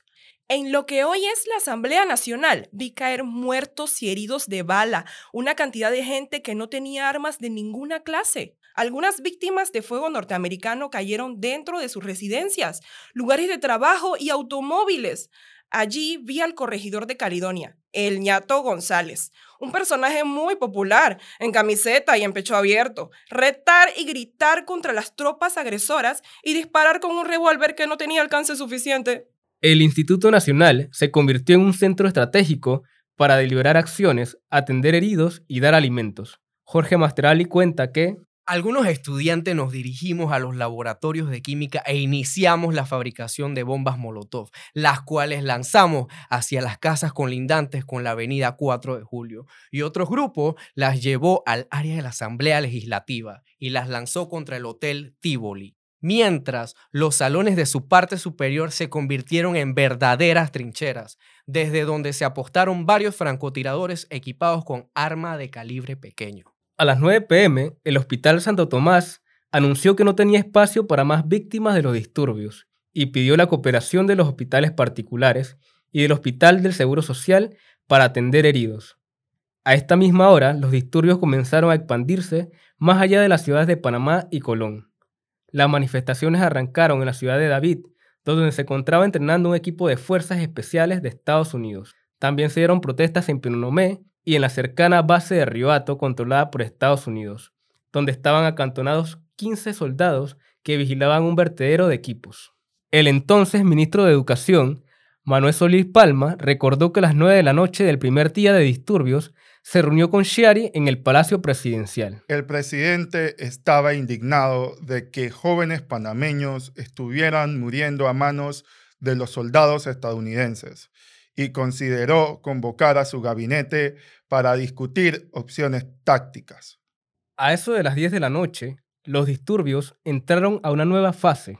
Las multitudes de panameños se replegaron y fueron reemplazados por francotiradores que dispararon contra las tropas de Estados Unidos. La mayoría se atrincheró en el humeante edificio del Pan American y en el contiguo Palacio Legislativo, y concentraron sus disparos contra mil soldados apostados en el Hotel Tivoli y sus alrededores. El reporte de Estados Unidos indica que a las 10 y 50 de la noche, el fuego proveniente de la República de Panamá había herido a un civil y a dos soldados estadounidenses. O'Meara ordenó responder con escopetas de perdigones, mientras la Guardia Nacional panameña continuaba evitando acercarse al área de los peores disturbios.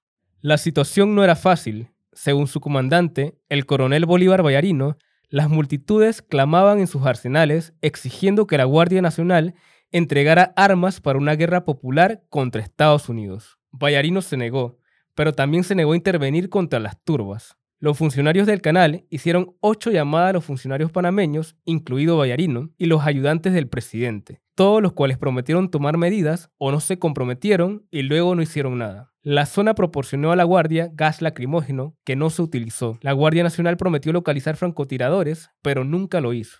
Un mes después, Vallarino explicó su inacción. Los estudiantes habían sido insultados y la bandera había sido ultrajada por los Sonians y los estudiantes estadounidenses. Entonces, si hubiéramos enviado tropas a la frontera, la Guardia se habría enfrentado con el pueblo panameño, que en ese momento actuaba patrióticamente y trataba de plantar banderas alrededor de la zona. Nos habrían acusado de traidores y antipatriotas. La situación de la Guardia era muy difícil. La Guardia Nacional sí apoyó en otras áreas citadinas alejadas de la frontera.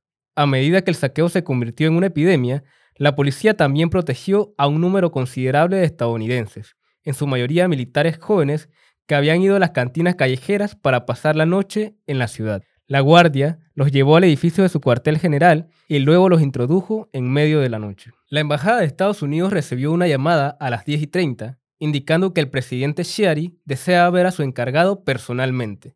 Sin embargo, las unidades de la Guardia Nacional que protegían la embajada le dijeron a este último que la violencia hacía imposible navegar las calles citadinas. La embajada trató infructuosamente de comunicarse por teléfono con la presidencia.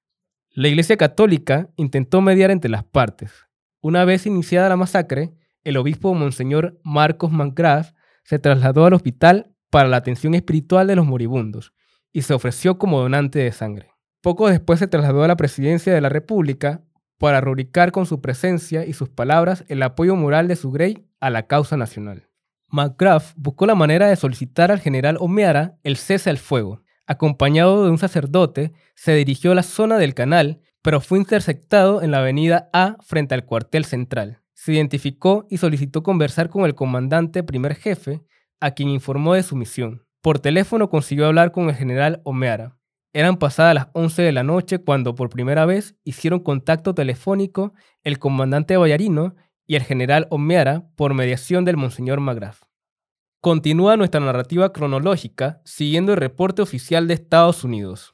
A las 11 y 15 de la noche, el general Omeara telefonó al canciller panameño Galileo Solís para informarle que tropas estadounidenses estaban siendo heridas por disparos de francotiradores provenientes de la República de Panamá, que dadas las circunstancias había autorizado el uso de fuego de escopeta controlado contra los francotiradores. Sin embargo, si la Guardia Nacional pudiera detener a los francotiradores, el general O'Meara dijo que haría que sus tropas dejaran de disparar de inmediato. El ministro Solís dijo que se encargaría de que la Guardia Nacional recibiera órdenes inmediatas de capturar a todos los francotiradores y detener los disparos. Con base en este compromiso, el general O'Meara ordenó que se detuvieran los disparos de escopeta. Su orden se cumplió de inmediato.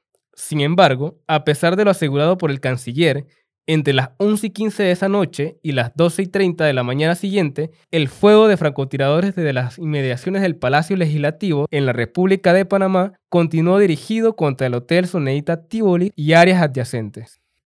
A las 2 y 30 de la madrugada del 10 de enero, cuatro soldados más habían resultado heridos, sumando un total de seis. En consecuencia, el general Omeara aprobó una solicitud para el uso de fuego de rifle calibre 30 por tiradores entrenados para fuego controlado, cuidadosamente dirigido como defensa contra francotiradores identificados. En paralelo a la acción en el límite fronterizo, el presidente Sherry presidió a las 11 de la noche una sesión conjunta del gabinete y el Consejo de Relaciones Exteriores en el comedor del Palacio de las Garzas. Tras la intervención del presidente y de varios de los presentes, se aprobó el rompimiento de las relaciones entre Panamá y Estados Unidos. No era la primera vez que un país latinoamericano rompía relaciones con Estados Unidos. México lo había hecho ya en 1845 y en 1914. Pero la decisión no fue fácil. La ruptura de las relaciones con Estados Unidos la hizo Sherry anteponiendo su país sobre sus intereses. pues puso en fuego la cuota del azúcar que Panamá exportaba y en la cual el presidente tenía mucha inversión económica. Además, en el gabinete prácticamente todos se oponían a la ruptura de las relaciones. Su familia se oponía y los grupos de poder económico estaban presionando para que no lo hiciera, ya que temían que Estados Unidos tomara represalias económicas contra el país. Según el diario El Día, Shari dijo en una conferencia de prensa, Pido al pueblo panameño la mayor cordura y que permita al gobierno nacional actuar para evitar más luto a los hogares panameños. He pedido a las autoridades militares de la zona del Canal de Panamá que cese el fuego innecesario y estúpido como han estado abaleando a nuestro pueblo. Seguiremos en esta lucha hasta el final. Desgraciadamente, los norteamericanos han querido que este sea el camino que se tome, pues entonces este será el camino que se tomará. En paralelo, el canciller Galileo Solís envió la siguiente nota al presidente de la Organización de Estados Americanos. En el día de hoy, la República de Panamá ha sido víctima de un ataque no provocado contra su territorio y población civil y cometido por las Fuerzas Armadas de los Estados Unidos, acontanados en la zona del canal, el cual ha dejado un saldo de varios muertos y más de 100 heridos panameños, y creando una situación que pone en peligro la paz en América. Dicha agresión sufrida por Panamá ha sido desatada sin que midiera apto hostil alguno por parte de los panameños.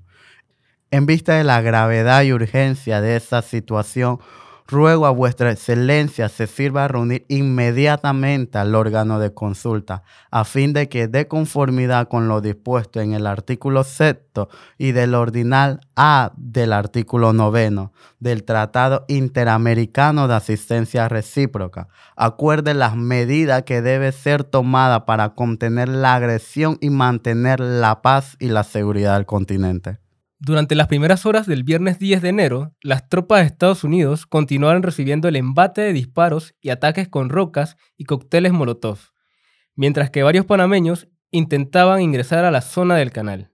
Los disparos de rifle por parte del ejército de los Estados Unidos desde el Hotel Tivoli comenzaron la mañana del día 10, alrededor de las 2 y 30 am, y continuaron hasta las 2 a 3 de la madrugada del mismo día. Durante este periodo, las tropas estadounidenses también utilizaron escopetas de forma intermitente.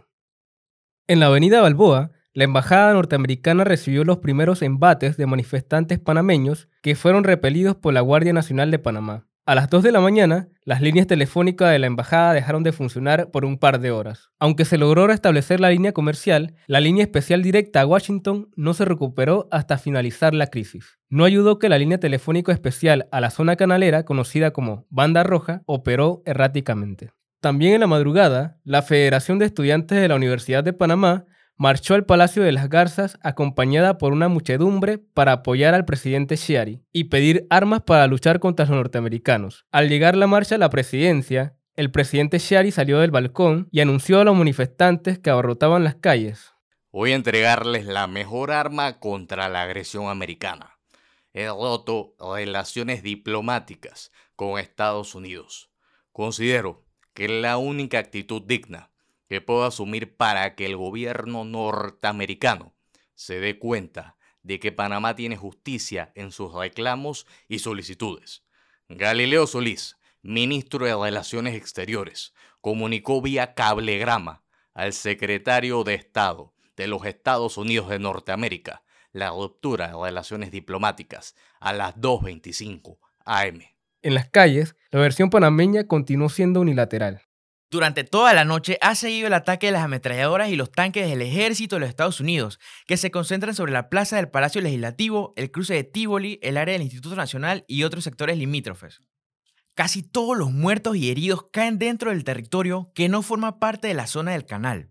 Y las balas estadounidenses hacen blanco dentro de las residencias de los panameños y en las paredes del propio Palacio Legislativo. En la madrugada de este día, las multitudes panameñas quemaron las oficinas del Servicio Informativo de Estados Unidos en el área del casino en la capital. También destruyeron las vidrieras del Chase Manhattan Bank en la Avenida Central. Así como las de la Compañía Panameña de Fuerza y Luz y la Compañía Americana, de donde se llevaron todas sus armas. Entre las 4 y 30 y 5 y 30 de la mañana hubo una manifestación frente a la Embajada de Estados Unidos, custodiada por 30 unidades de la Guardia Nacional de Panamá. Se lanzaron piedras al edificio y se incendió un carro de la Embajada.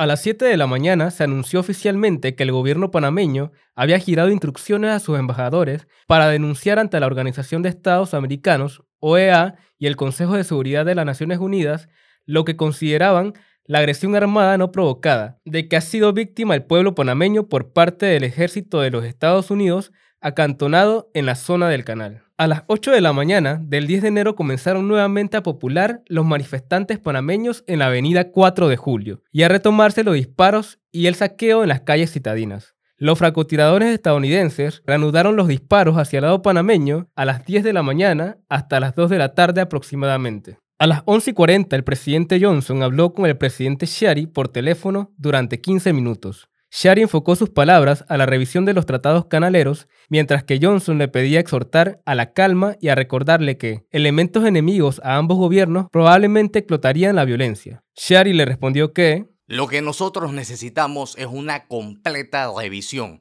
de todos los tratados que afectan las relaciones entre Panamá y los Estados Unidos de Norteamérica, porque hasta el momento no hemos hecho nada.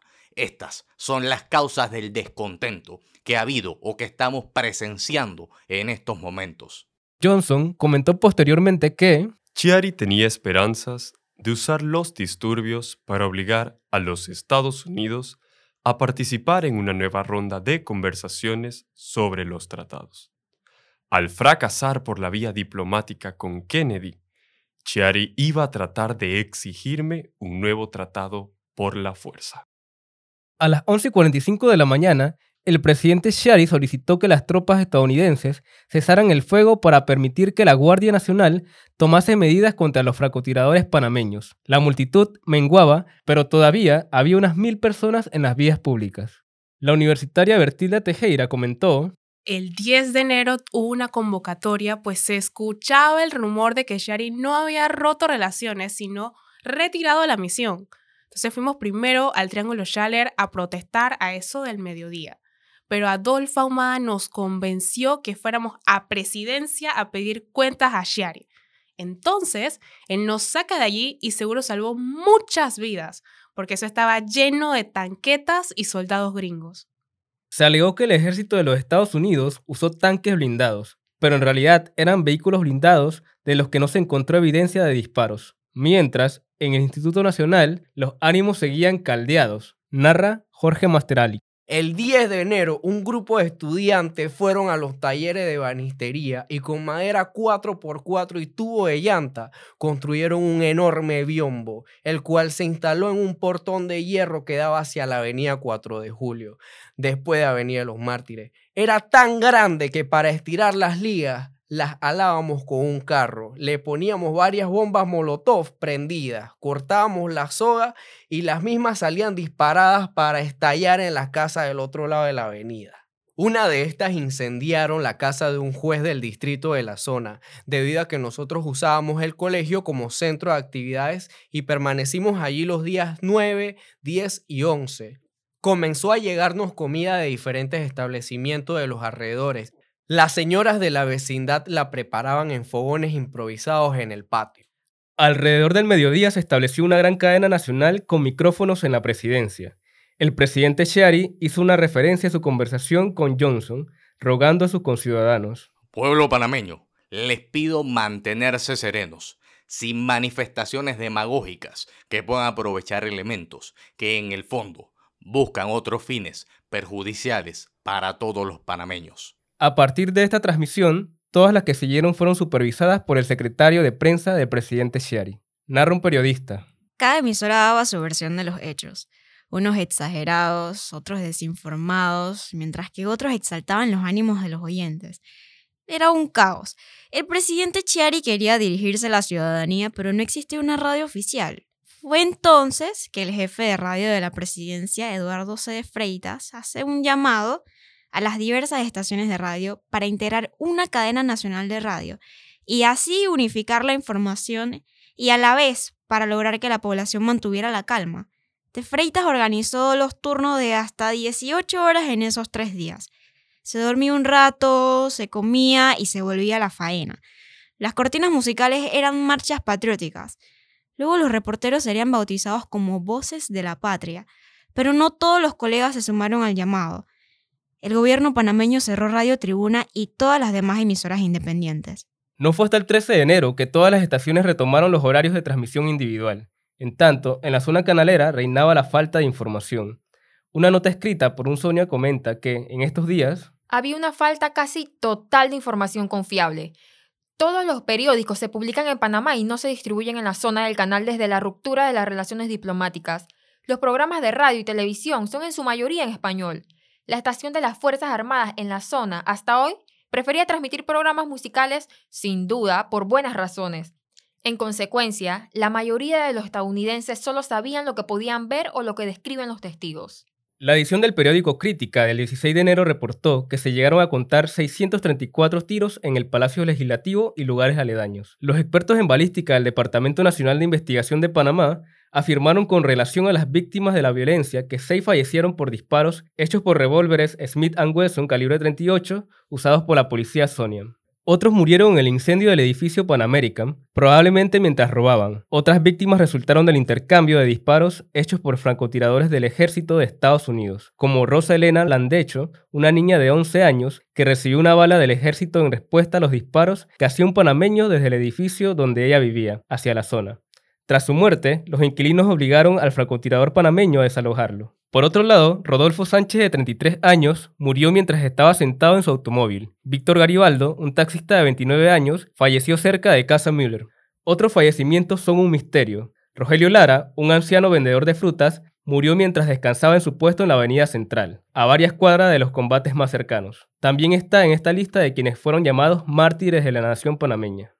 En tanto, la Organización de Estados Americanos, OEA, anunció la formulación de un comité interamericano de paz conformado por representantes de Chile, Venezuela, Colombia, Argentina y República Dominicana, que viajaría a Panamá ese mismo día a investigar la situación y recomendar medidas para solucionar la disputa entre países. El representante de Panamá indicó que la aceptación de que la Comisión Interamericana de Paz se trasladara a Panamá no implicaba en modo alguno el retiro de la solicitud ya presentada exigiéndose convocar al órgano de consulta de acuerdo con el Tratado Interamericano de Asistencia Recíproca. Mientras, en la zona de límite entre la ciudad capital y la zona, durante la tarde y la noche, se hizo cada vez más evidente que los alborotadores estaban haciendo de la Tivoli Guest House su objetivo principal. Eran aproximadamente las 7 de la noche cuando llegó a la base de Howard, en la zona del canal, una comitiva oficial de Estados Unidos liderada por el secretario de Defensa, Cyrus Vance, y Thomas Mann, senior man de temas latinoamericanos. El gobierno panameño les dijo a Vance y Mann que aterrizaran en el aeropuerto de Tocumen aludiendo temas de seguridad. De allí, un convoy los llevó al Palacio de las Garzas, mientras el resto de sus acompañantes se dirigieron al Hotel Tivoli a vivenciar la acción. Luego se entrevistaron con el presidente Shari a las 9 de la noche por más de una hora. Cuenta Mann, nos recibieron en el aeropuerto y nos llevaron al palacio en medio de intrigas y misterio. Gran parte de la conversación se llevó a cabo con 600 panameños en el exterior gritando ¡Fuera los gringos! Señalé que se había logrado un progreso considerable en la cooperación con Panamá desde 1960. El puente Thatcher existe. La zona honra a los exequaturs panameños. Los panameños han recibido aumentos salariales se han reducido el número de trabajos de seguridad para los cuales los panameños no eran elegibles. Se ha llegado a un acuerdo sobre la retención de los impuestos sobre la renta de Panamá para los empleados panameños. Se han alcanzado acuerdos para enarbolar la bandera panameña junto con la bandera estadounidense en la zona. Cherry estuvo de acuerdo en que esto era un progreso, pero afirmó que el puente Thatcher se había acordado en 1942 y que el gobernador Fleming decidió unilateralmente los aumentos salariales sin las instrucciones de Washington. Luego, Chiari habló sobre el tema de las banderas en un lenguaje muy fuerte y dijo que Estados Unidos no había cumplido con su acuerdo. Dijo que después de su conversación con el presidente Kennedy en 1961, creía que Panamá y Estados Unidos habían llegado a un acuerdo razonable En los meses siguientes, sin embargo, se observaron restricciones de Estados Unidos con respecto a enarbolar la bandera panameña en instalaciones militares, las escuelas de Estados Unidos y en los barcos que transitan por el canal. Además, señaló que Estados Unidos eligió bajar su bandera en ciertas instalaciones en lugar de enarbolar la bandera panameña en los lugares acordados. Pareció impresionado cuando le respondimos que Washington no sabía hasta anoche que se trataba de un problema grave. Recomiendo que se me autorice a informar a Cherry que Estados Unidos no aceptará ahora negociaciones para producir cambios estructurales en el tratado y que se me autorice a decir que esto no necesariamente cierra la puerta para siempre a las discusiones sobre la revisión de los tratados, ya que es posible que los estudios actuales sobre la viabilidad del canal a nivel del mar pueden eventualmente conducir a un cambio en nuestra actitud. Todo el grupo de Washington está de acuerdo con estas recomendaciones. No había ladrillos ni botellas que hubieran destrozado las ventanas, solo guijarros del tamaño adecuado para crear ruido, para acosar al presidente y sus visitantes. No lo suficientemente grandes como para causar un daño real. Fue como negociar un contrato en una tormenta de granizo. Más tarde esa noche, el presidente Shari anunció vía radio a Panamá la ruptura de relaciones hasta que los tratados canaleros fueran revisados. El gobierno nacional anuncia que el tratado de 1903 será denunciado por estar viciado de nulidad y constituir un instrumento más de la política colonialista de los Estados Unidos de Norteamérica. Shari era un político astuto. El problema del tratado había irritado a los panameños durante décadas. Vio la oportunidad de utilizar la crisis inmediata para lograr un objetivo nacional de larga data. Al día siguiente, 11 de enero, varios grupos de panameños entraron a la zona del canal a plantar banderas en la mañana y en la tarde. Las fuerzas de Estados Unidos lo permitieron mientras se comportaran ordenadamente. Ese día, Shari invitó a varios institutores al Palacio Presidencial cerca del mediodía. Le entregamos la bandera desgarrada y le contamos todo. Nos llamaron del Tommy Guardia para que describiéramos el camino que recorrimos, para utilizarlo como elemento en la presentación de Panamá ante la Organización de Estados Americanos y las Naciones Unidas para acusar a Estados Unidos de agresión. A esa misma hora, las casas oneitas bajo el Puente de las Américas recibieron una lluvia de piedras y botellas por parte de unos 500 manifestantes, que fueron dispersados por la policía y soldados de la zona con gas lacrimógeno. También se le dio el adiós final a Ascanio Rosemena, cuyo sepelio fue en la iglesia de Santa Ana. Fue sepultado en el cementerio Amador, acompañado de un numeroso público. El presidente Sherry celebró ese día una conferencia con los periodistas extranjeros que estaban en el país cubriendo los sucesos. Reiteró la comunicación que tuvo con el presidente Johnson el día anterior y que mientras no hubiese una total revisión de los tratados que rigen las relaciones entre Panamá y los Estados Unidos de Norteamérica, nuestras relaciones diplomáticas, hoy día suspendidas o rotas con los Estados Unidos, las mantendré mientras yo ostente el poder que me ha conferido el pueblo panameño, porque considero que es la única actitud digna que se puede asumir para que el gobierno norteamericano se dé cuenta de que Panamá tiene justicia en sus reclamos y tiene justicia en sus solicitudes. Por su parte, Mann y Vance visitaron por segunda vez a representantes del gobierno panameño, encabezados por el ministro Galileo Solís. A la insistencia de renegociar los tratados, manifestaron que no estaban autorizados para ello, sino para transmitir información directa al presidente Johnson, que por su lado pensaba que los disturbios del 9 de enero habían sido inspirados por comunistas, pero reconocía que la insatisfacción panameña con el Tratado de 1903 era el problema de fondo. Sin embargo, Johnson rechazaba la idea de renegociar ese tratado, y menos quería dar la impresión de que Panamá le estaba forzando la mano. Mann se reunió a las 4 y 30 de la tarde con la Comisión Interamericana de Paz de la Organización de Estados Americanos, donde indicó que su país no negociaría bajo la presión de la violencia y la ruptura de relaciones, y en las circunstancias apropiadas y cuando se restaure la paz, daremos una bienvenida simpatética a todos los problemas con nuestros amigos panameños. Sí se logró establecer una comisión mixta de cooperación para apoyar a Estados Unidos y Panamá a restablecer y mantener el orden público, integrada por el embajador chileno y un representante civil y otro militar de ambas naciones. Asimismo, gracias a la acción mediadora de la comisión, se abordó el enarbolamiento simultáneo de las banderas de ambas naciones en distintos lugares de la zona del canal, así como temas relacionados al libre tránsito de personas y vehículos. Ese día, el asta de la bandera donde se izaba el pabellón de los Estados Unidos en territorio panameño, en Plaza Chaler, fue derribada, quemada y desgarrada por un grupo de estudiantes. El asta cortada fue llevada a romería hasta la presidencia de Panamá donde se colgó en su muro frontal con las palabras No queremos banderas yanquis pintadas sobre ella. En la noche, dos jóvenes panameños se apoderaron clandestinamente de una avioneta en el aeropuerto Marcos Gelaber en Paitilla para bombardear la zona con banderitas. Poco después del despliegue, notaron fallas en el motor que les obligó a planear y caer sobre el agua en la bahía de Panamá. Ambos fueron detenidos en la cárcel modelo de la ciudad capital. El domingo 12 de enero, el límite entre la capital y la zona se mantuvo relativamente en calma, con excepción de unos 75 panameños que entraron en la zona entre el Hotel Tivoli y el convento de las hermanas Merinol, y que fueron repelidos con gas lacrimógeno. En la noche, se reanudaron los disparos del lado de Panamá desde el Palacio Legislativo y el edificio Pan American. Los reportes de Estados Unidos señalan que hicieron unos 800 tiros. Aunque se respiraba mayor calma, la zona semejaba un campo armado, los soldados se movían de en todas las direcciones en jeeps y camiones pesados. Los helicópteros volaban de un lado al otro sobre las tropas protegidas por bolsas de arenas, todas ellas con máscara antigas. Había alambre de púas por todas partes. Ese día, el presidente Shari se unió a una procesión de miles de dolientes en honor a panameños fallecidos en los disturbios. Ocho carros cisternas transportaron los ataúdes antes de ser enterrados en el Jardín de Paz, cuenta el arzobispo McGrath. El entierro representó para nosotros un gran problema moral. Algunos de los muertos no tenían nada de patriotas. Eran ladrones que murieron mientras robaban, como aquellos que murieron en el edificio de Pan American. Yo presidí la misa en la iglesia catedral. Y tuvimos el problema de que los ataúdes fueron introducidos en la iglesia sin identificación.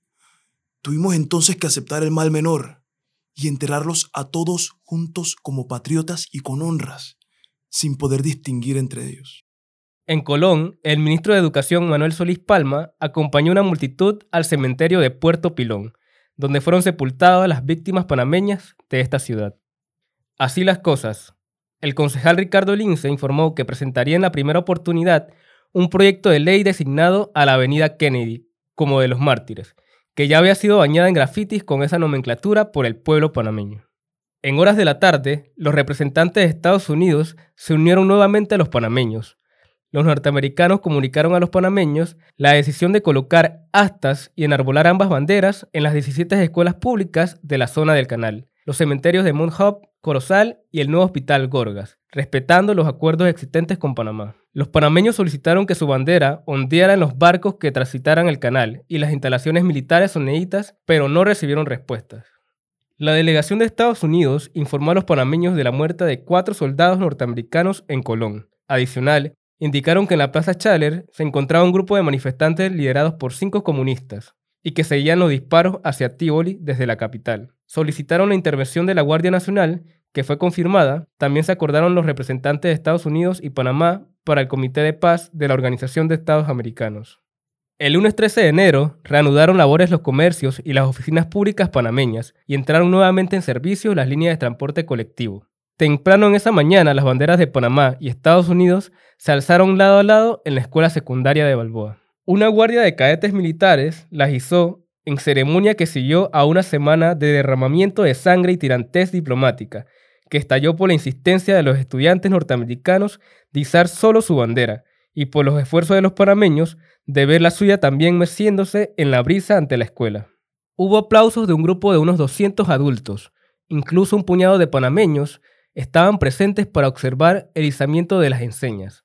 Los estudiantes observaban desde la ventana de las escuelas y desde las aceras. Este fue el primer día de escuela tras los disturbios para los estudiantes norteamericanos en la zona del canal. En la mañana, la Guardia Nacional se trasladó a las zonas fronterizas de las ciudades de Colón y Panamá para mantener el orden. Se reportó el repliegue de tropas a lo largo de la avenida 4 de Julio y Kennedy, quedando pequeños pelotones disimulados en lugares especiales y manteniendo las alambradas de púas. Las autoridades soneitas retiraron los automóviles volcados y quemados que habían en esos lugares, y se inició la limpieza de vidrios, piedras y otros elementos similares. A las 3 y 15 de la tarde se realizó otra reunión en el Palacio Presidencial entre Shari, Solís y otros funcionarios panameños con Vance y Mam, donde ambas partes reiteraron su posición. Panamá quería un nuevo tratado justo para ambos países y Estados Unidos comentaba no estar en posición de hacerlo sin condiciones y amenazas. En el transcurso de la reunión, los representantes de Estados Unidos pidieron hablar a solas con el presidente y el ministro Solís, y les advirtieron que los comunistas habían penetrado altas posiciones en el gobierno, incluyendo consejeros del presidente, y que pronto introducirían armas a Panamá. Sharia sintió, pero no hizo comentarios. Mam continuó expresando lo que sigue.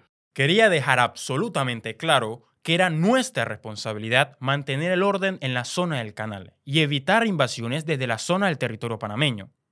E igualmente le correspondía al gobierno de Panamá mantener el orden en su territorio y prevenir la invasión de personas del territorio panameño a la zona.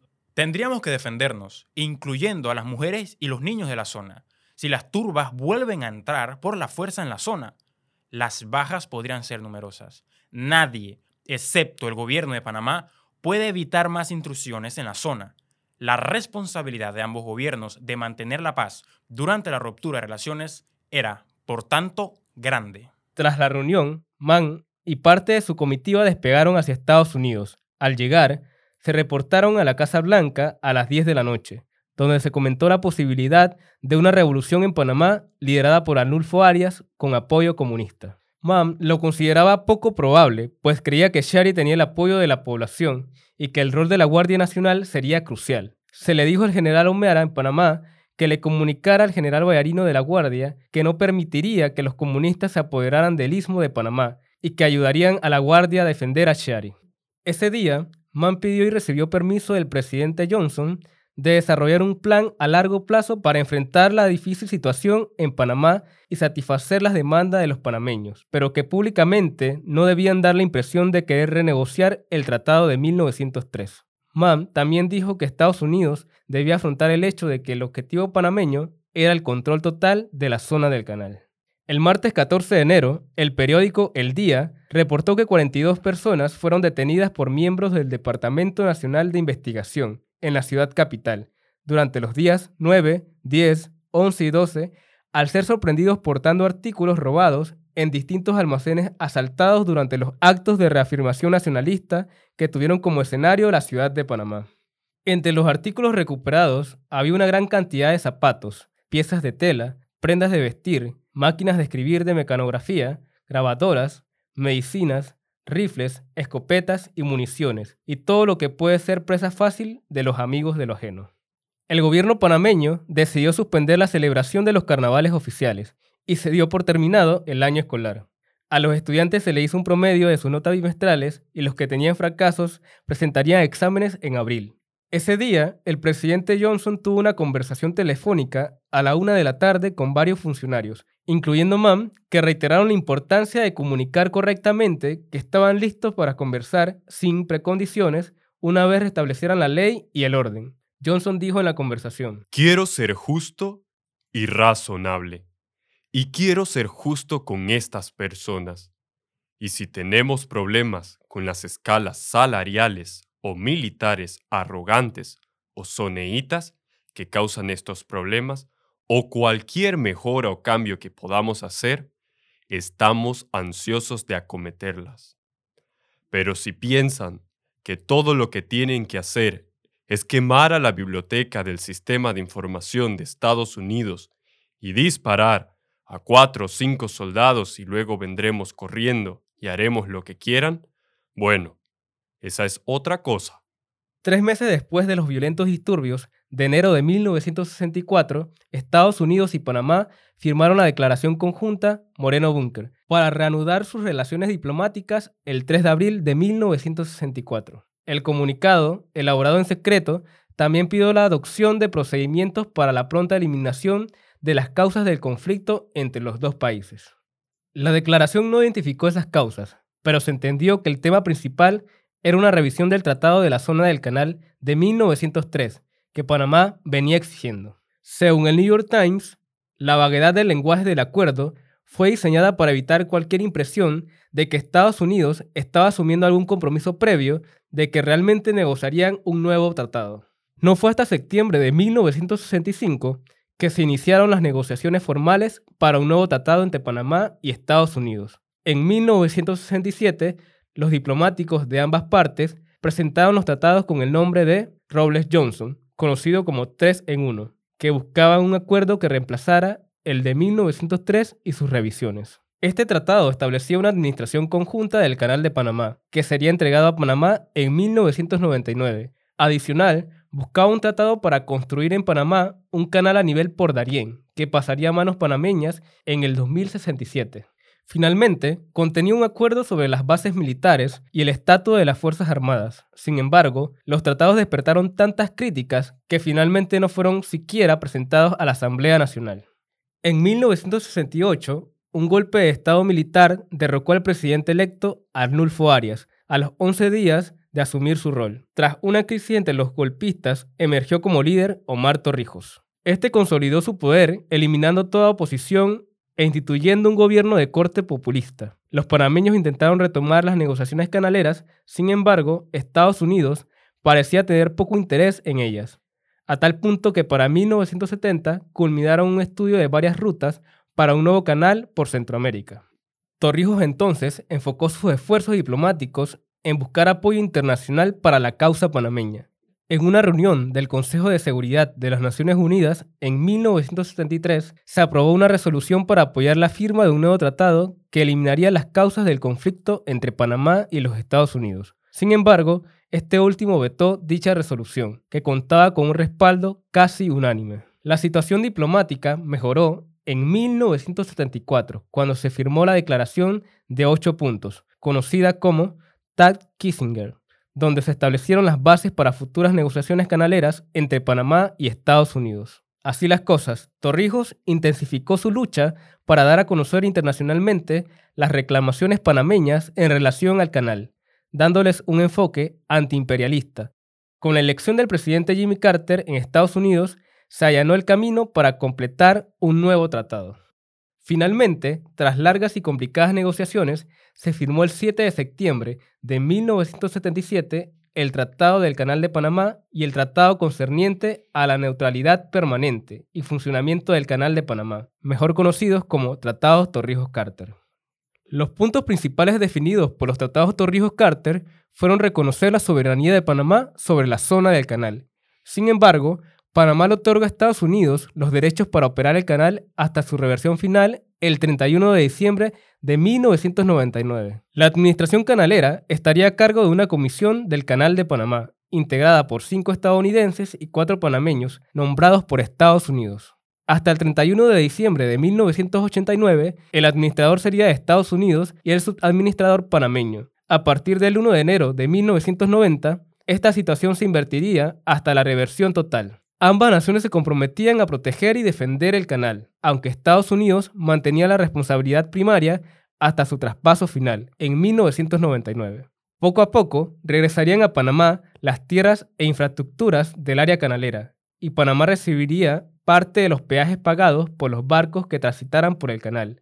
Adicional, se establecía la neutralidad permanente de la vía interoceánica, pero se daba paso expedito a los barcos de guerras de Panamá y Estados Unidos. Torrijos sometió a los tratados a un plebiscito popular el 23 de octubre de 1977, donde fueron aprobados por la mayoría de los panameños, pero en Estados Unidos la ratificación no fue sencilla.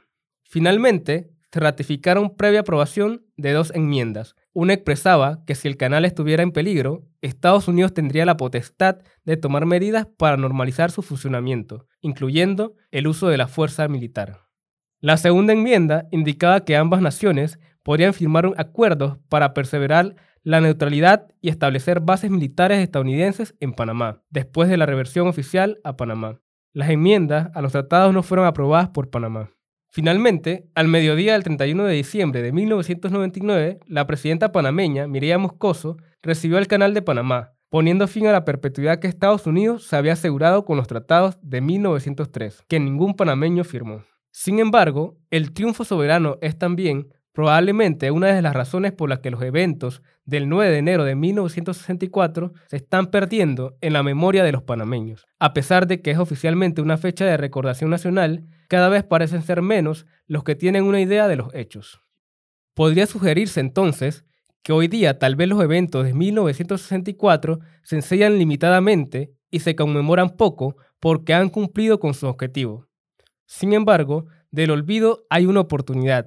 Se abre el compás a la búsqueda y el uso de diversas fuentes y un análisis comprensivo que evite maquillar el pasado y tener cierto agnosticismo sobre el hecho nacional para enfrentarse a investigaciones históricas. La presencia norteamericana que transgredía la soberanía territorial de Panamá afortunadamente ha quedado atrás y es parte de un pasado que requiere evaluación constructiva, objetiva y diligente sin sesgos pasionales. Otra causa probable de la creciente amnesia colectiva de los eventos de 1964 deriva de que los planteles escolares ahora se encuentran de vacaciones en el mes de enero. Ya a los pocos meses tras los eventos de 1964, los propios funcionarios del gobierno panameño buscaron minimizar su conmemoración. Y es que antes de 1965, el año escolar corría de mayo a finales de enero o principios de febrero. Se alía que los actos de reafirmación soberana que se dieron ese año fueron precisamente el catalizador para que el gobernador cambiase el ciclo escolar para que finalizara en diciembre. Se esperaba que sin estudiantes en las escuelas en el mes de enero, el fervor de la juventud disminuiría y la fecha se olvidaría. Así aparentemente ha ocurrido, y aunque la Ley 118 del 27 de diciembre de 2013 obliga al Ministerio de Educación a exigir que los centros educativos hagan actos alusivos a la fecha durante el año escolar, en la práctica poco se hace para hacerlo cumplir. Adicional, con el paso de los años se han debilitado los movimientos estudiantiles, atomizado en diferentes fracciones ideológicas sin fundamento y formación política, aniquilado por el sistema de seguridad del Estado y fuerzas externas que desaparecieron las asociaciones estudiantiles, los directorios, las asambleas y los órganos del gobierno de las escuelas secundarias públicas que permitían a la juventud el debate de las ideas. Se suma a todo lo anterior el crear al 9 de enero como un día puente, en 1997, para promover el turismo interno, que contribuyó a desvincular la fecha de la memoria nacional. Esto fue revertido en parte en 2013, cuando el gobierno de turno aprobó una resolución para incluirlo como día puente pero el olvido continúa patente y latente, observado incluso en el escaso ceremonial conmemorativo del 9 de enero, donde parecen primar los discursos políticos sectarios más allá de un análisis objetivo del pasado y una reflexión sobre el futuro. El creciente olvido del 9 de enero ha sido advertido en medios de comunicación y otras voces de la sociedad civil. Entre ellos están los graduados del Instituto Nacional uno de ellos comentó en un discurso en 2014, A la juventud que nos escucha y que nos releva, les pedimos perdón. Perdón por no haber luchado por el mantenimiento suficiente de la memoria histórica, de las luchas generacionales y de esta gloriosa gesta del 9 de enero. La creación, alteración y eliminación de elementos históricos relacionados a los eventos de enero de 1964 es también una realidad. El cambio más inmediato fue el cambio de nombre de la Avenida 4 de Julio por la de los Mártires. A los pocos días también se ventilaban levantar un monumento a los caídos en la Plaza Chaler. Entre las sugerencias que se hicieron para recordar a las víctimas panameñas estaba enarbolar astas de banderas panameñas con sus respectivas placas en dicha plaza, con el nuevo nombre de Plaza de la Soberanía. Posteriormente fue renombrada como Plaza Ascanio Arosemena. Para el 2001 solo podían ser observadas por los legisladores panameños quienes tenían sus estacionamientos al frente. La plaza desapareció para dar cabida a nuevas oficinas administrativas de los diputados. No fue hasta 40 años tras los eventos de enero de 1964 que se inauguró el primer monumento capitalino para conmemorar las fechas, bautizado como a los héroes de la patria. Está ubicado a la salida del primer paso elevado de la Avenida de los Mártires, colocado al ampliar la vía en la administración del presidente Ricardo Martinelli. Esto también contribuyó a disfigurar el área donde se dieron gran parte de los enfrentamientos entre soneitas y panameños. El monumento está basado en las fotos y videos que muestran a manifestantes subiendo un poste de luz para plantar una bandera panameña en la zona del canal. El grupo trataba de subir la bandera en el poste, pero cuando escuchaban las balas bajaban y corrían a esconderse. Los muchachos trataban de hacer una torre humana para alcanzar el tope del poste, pero los que servían de base no soportaban el peso. Fui con otro muchacho que alzaba pesas conmigo en ese tiempo nos agarramos al poste y comenzaron a subirse los muchachos. Este muchacho tuvo uno de los gestos más heroicos de la gesta. La gente aplaudió cuando puso la bandera. Él amarró con su correa unas soguitas que llevó y cordones de zapato de sus compañeros. Cuando regresé a casa, su tía que lo crió me recibió con un palo de escoba en la cabeza. Para el monumento no se usó el poste de luz original que todavía existe, recortado y coronado con una esfera muy cerca del monumento actual. Muy cerca del anterior se encuentra un segundo monumento, una escultura abstracta cuya bandera metálica se mesa al compás del viento. El tercer monumento es una escultura llamada Con nuestra bandera, hacia la cerca, de Luis Galvez, y está ubicado en la rotonda de la Avenida de los Mártires, construida en 2014, que también disfiguró los lugares donde se dieron los eventos. Está basado en la foto que muestra a cuatro institutores con bandera en mano intentando saltar la cerca soneíta. El cuarto monumento, relacionado a los eventos de 1964, está dedicado a las víctimas panameñas y está ubicado frente a la fachada principal de la antigua escuela secundaria de Balboa, que hoy pertenece al Canal de Panamá. Fue inaugurado el 9 de enero de 2013. Es interesante remarcar que aunque los institutores y los alumnos de Balboa fueron los protagonistas de la historia en este preciso lugar, no hay nada que los recuerde. Además, el área histórica de Balboa, donde se encuentra este monumento, no ha recibido protección jurídica que permita conservar su paisaje. Al igual que la calle Gorgas, la Avenida de los Mártires y la zona de Balboa, la cerca limítrofe entre la capital y la zona es un elemento del paisaje constructivo que fue importante protagonista de los hechos. Adolfo Ahumada cuenta que cuando la cerca que estaba allí, había una cerca enorme que producía una sensación de rechazo en toda la población panameña, porque la cerca simbolizaba la existencia de dos mundos distintos. Cuando esa cerca comienza a caer, nadie dio instrucciones, ni línea de orden para que cayera la cerca. La gente espontáneamente se aferró hacia ella hasta tirarla abajo.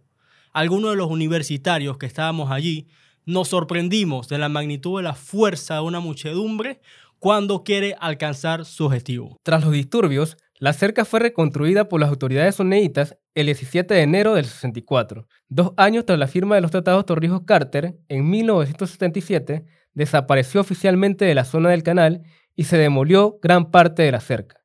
Sin embargo, es probable que partes de la que tal vez fue la cerca original se mantenga en pie en la Avenida de los Mártires, como mudos testigos de la historia. El arquitecto Darien Montañez comenta, Es fascinante. 250.000 personas pasan por este sitio todos los días y no reparan que están pasando en lo que era una frontera que desapareció, pero se siente porque se ve. Al caminar un tramo es fácil ver una diferencia radical entre la ciudad y la antigua zona del canal.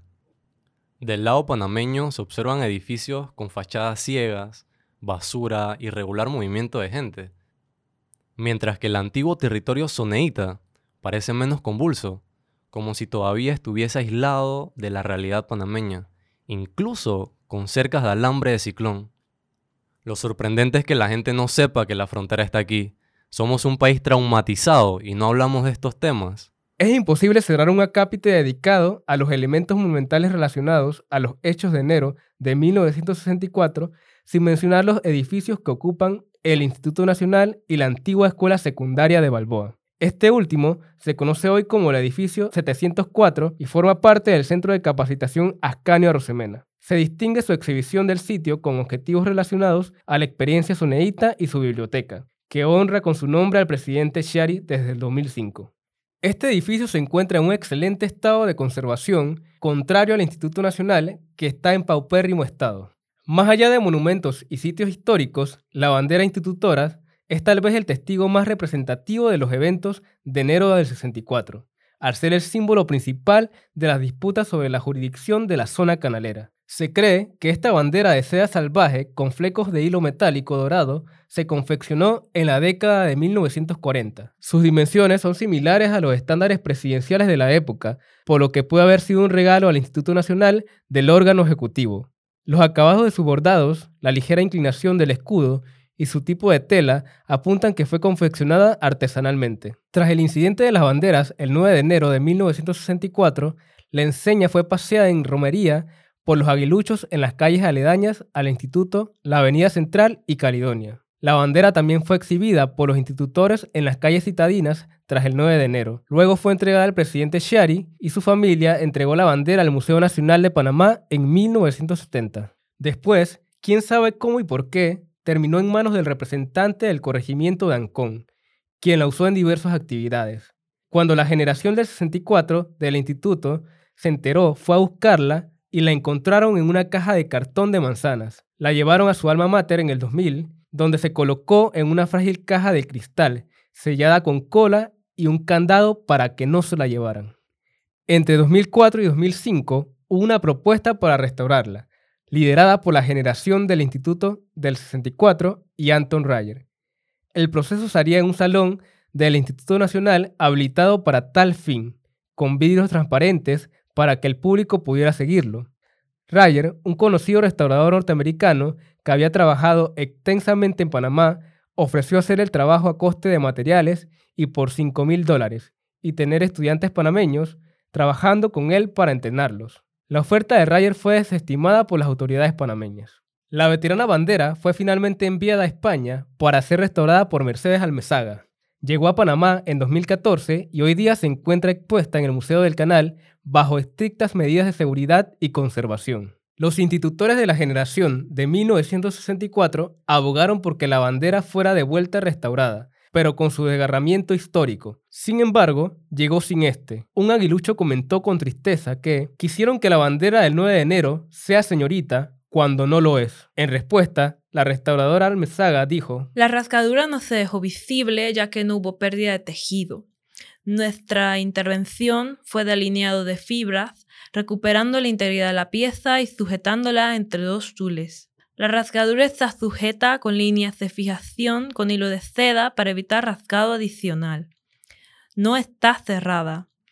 Esta intervención es totalmente reversible. Un grupo de institutores de 1964 todavía abriga la esperanza que eventualmente la bandera se muestre con la ruptura que le confiere su significado histórico. Gracias por escuchar este audiolibro. Aprovechamos este espacio para enfatizar la importancia de preservar el patrimonio inmaterial y el incesante rescate de la memoria histórica. Con esta pieza buscamos reafirmar el compromiso de una nueva generación profundamente ética y convencida que desde la ciudadanía activa entiende la necesidad de plantar cara a los retos nacionales del presente con valentía y patriotismo, apoyados en una educación integral de calidad con un profundo sentido de propósito, empatía y solidaridad. Agradecemos a la escritora Wendy Tribaldos por cedernos la batuta en este proyecto o como ella dice, delegarnos el reto, para que sirvamos ejemplo a la juventud de hoy, a su casa por su generoso apoyo, a las voces y al equipo de Jóvenes Unidos por la Educación por hacer esto posible, a la Fundación Ayudinga por prestarnos por incontables horas su estudio de grabación y a los institutores de la generación del 64 por ser un referente y una inspiración para nuestra generación. Que las voces de los héroes del 9 de enero nunca se callen, que su heroica hazaña resuene en la historia y en la memoria y conciencia de los panameños, desde su más tierna edad en las aulas de clases, por un Panamá que no se olvida de quienes lo han hecho grande.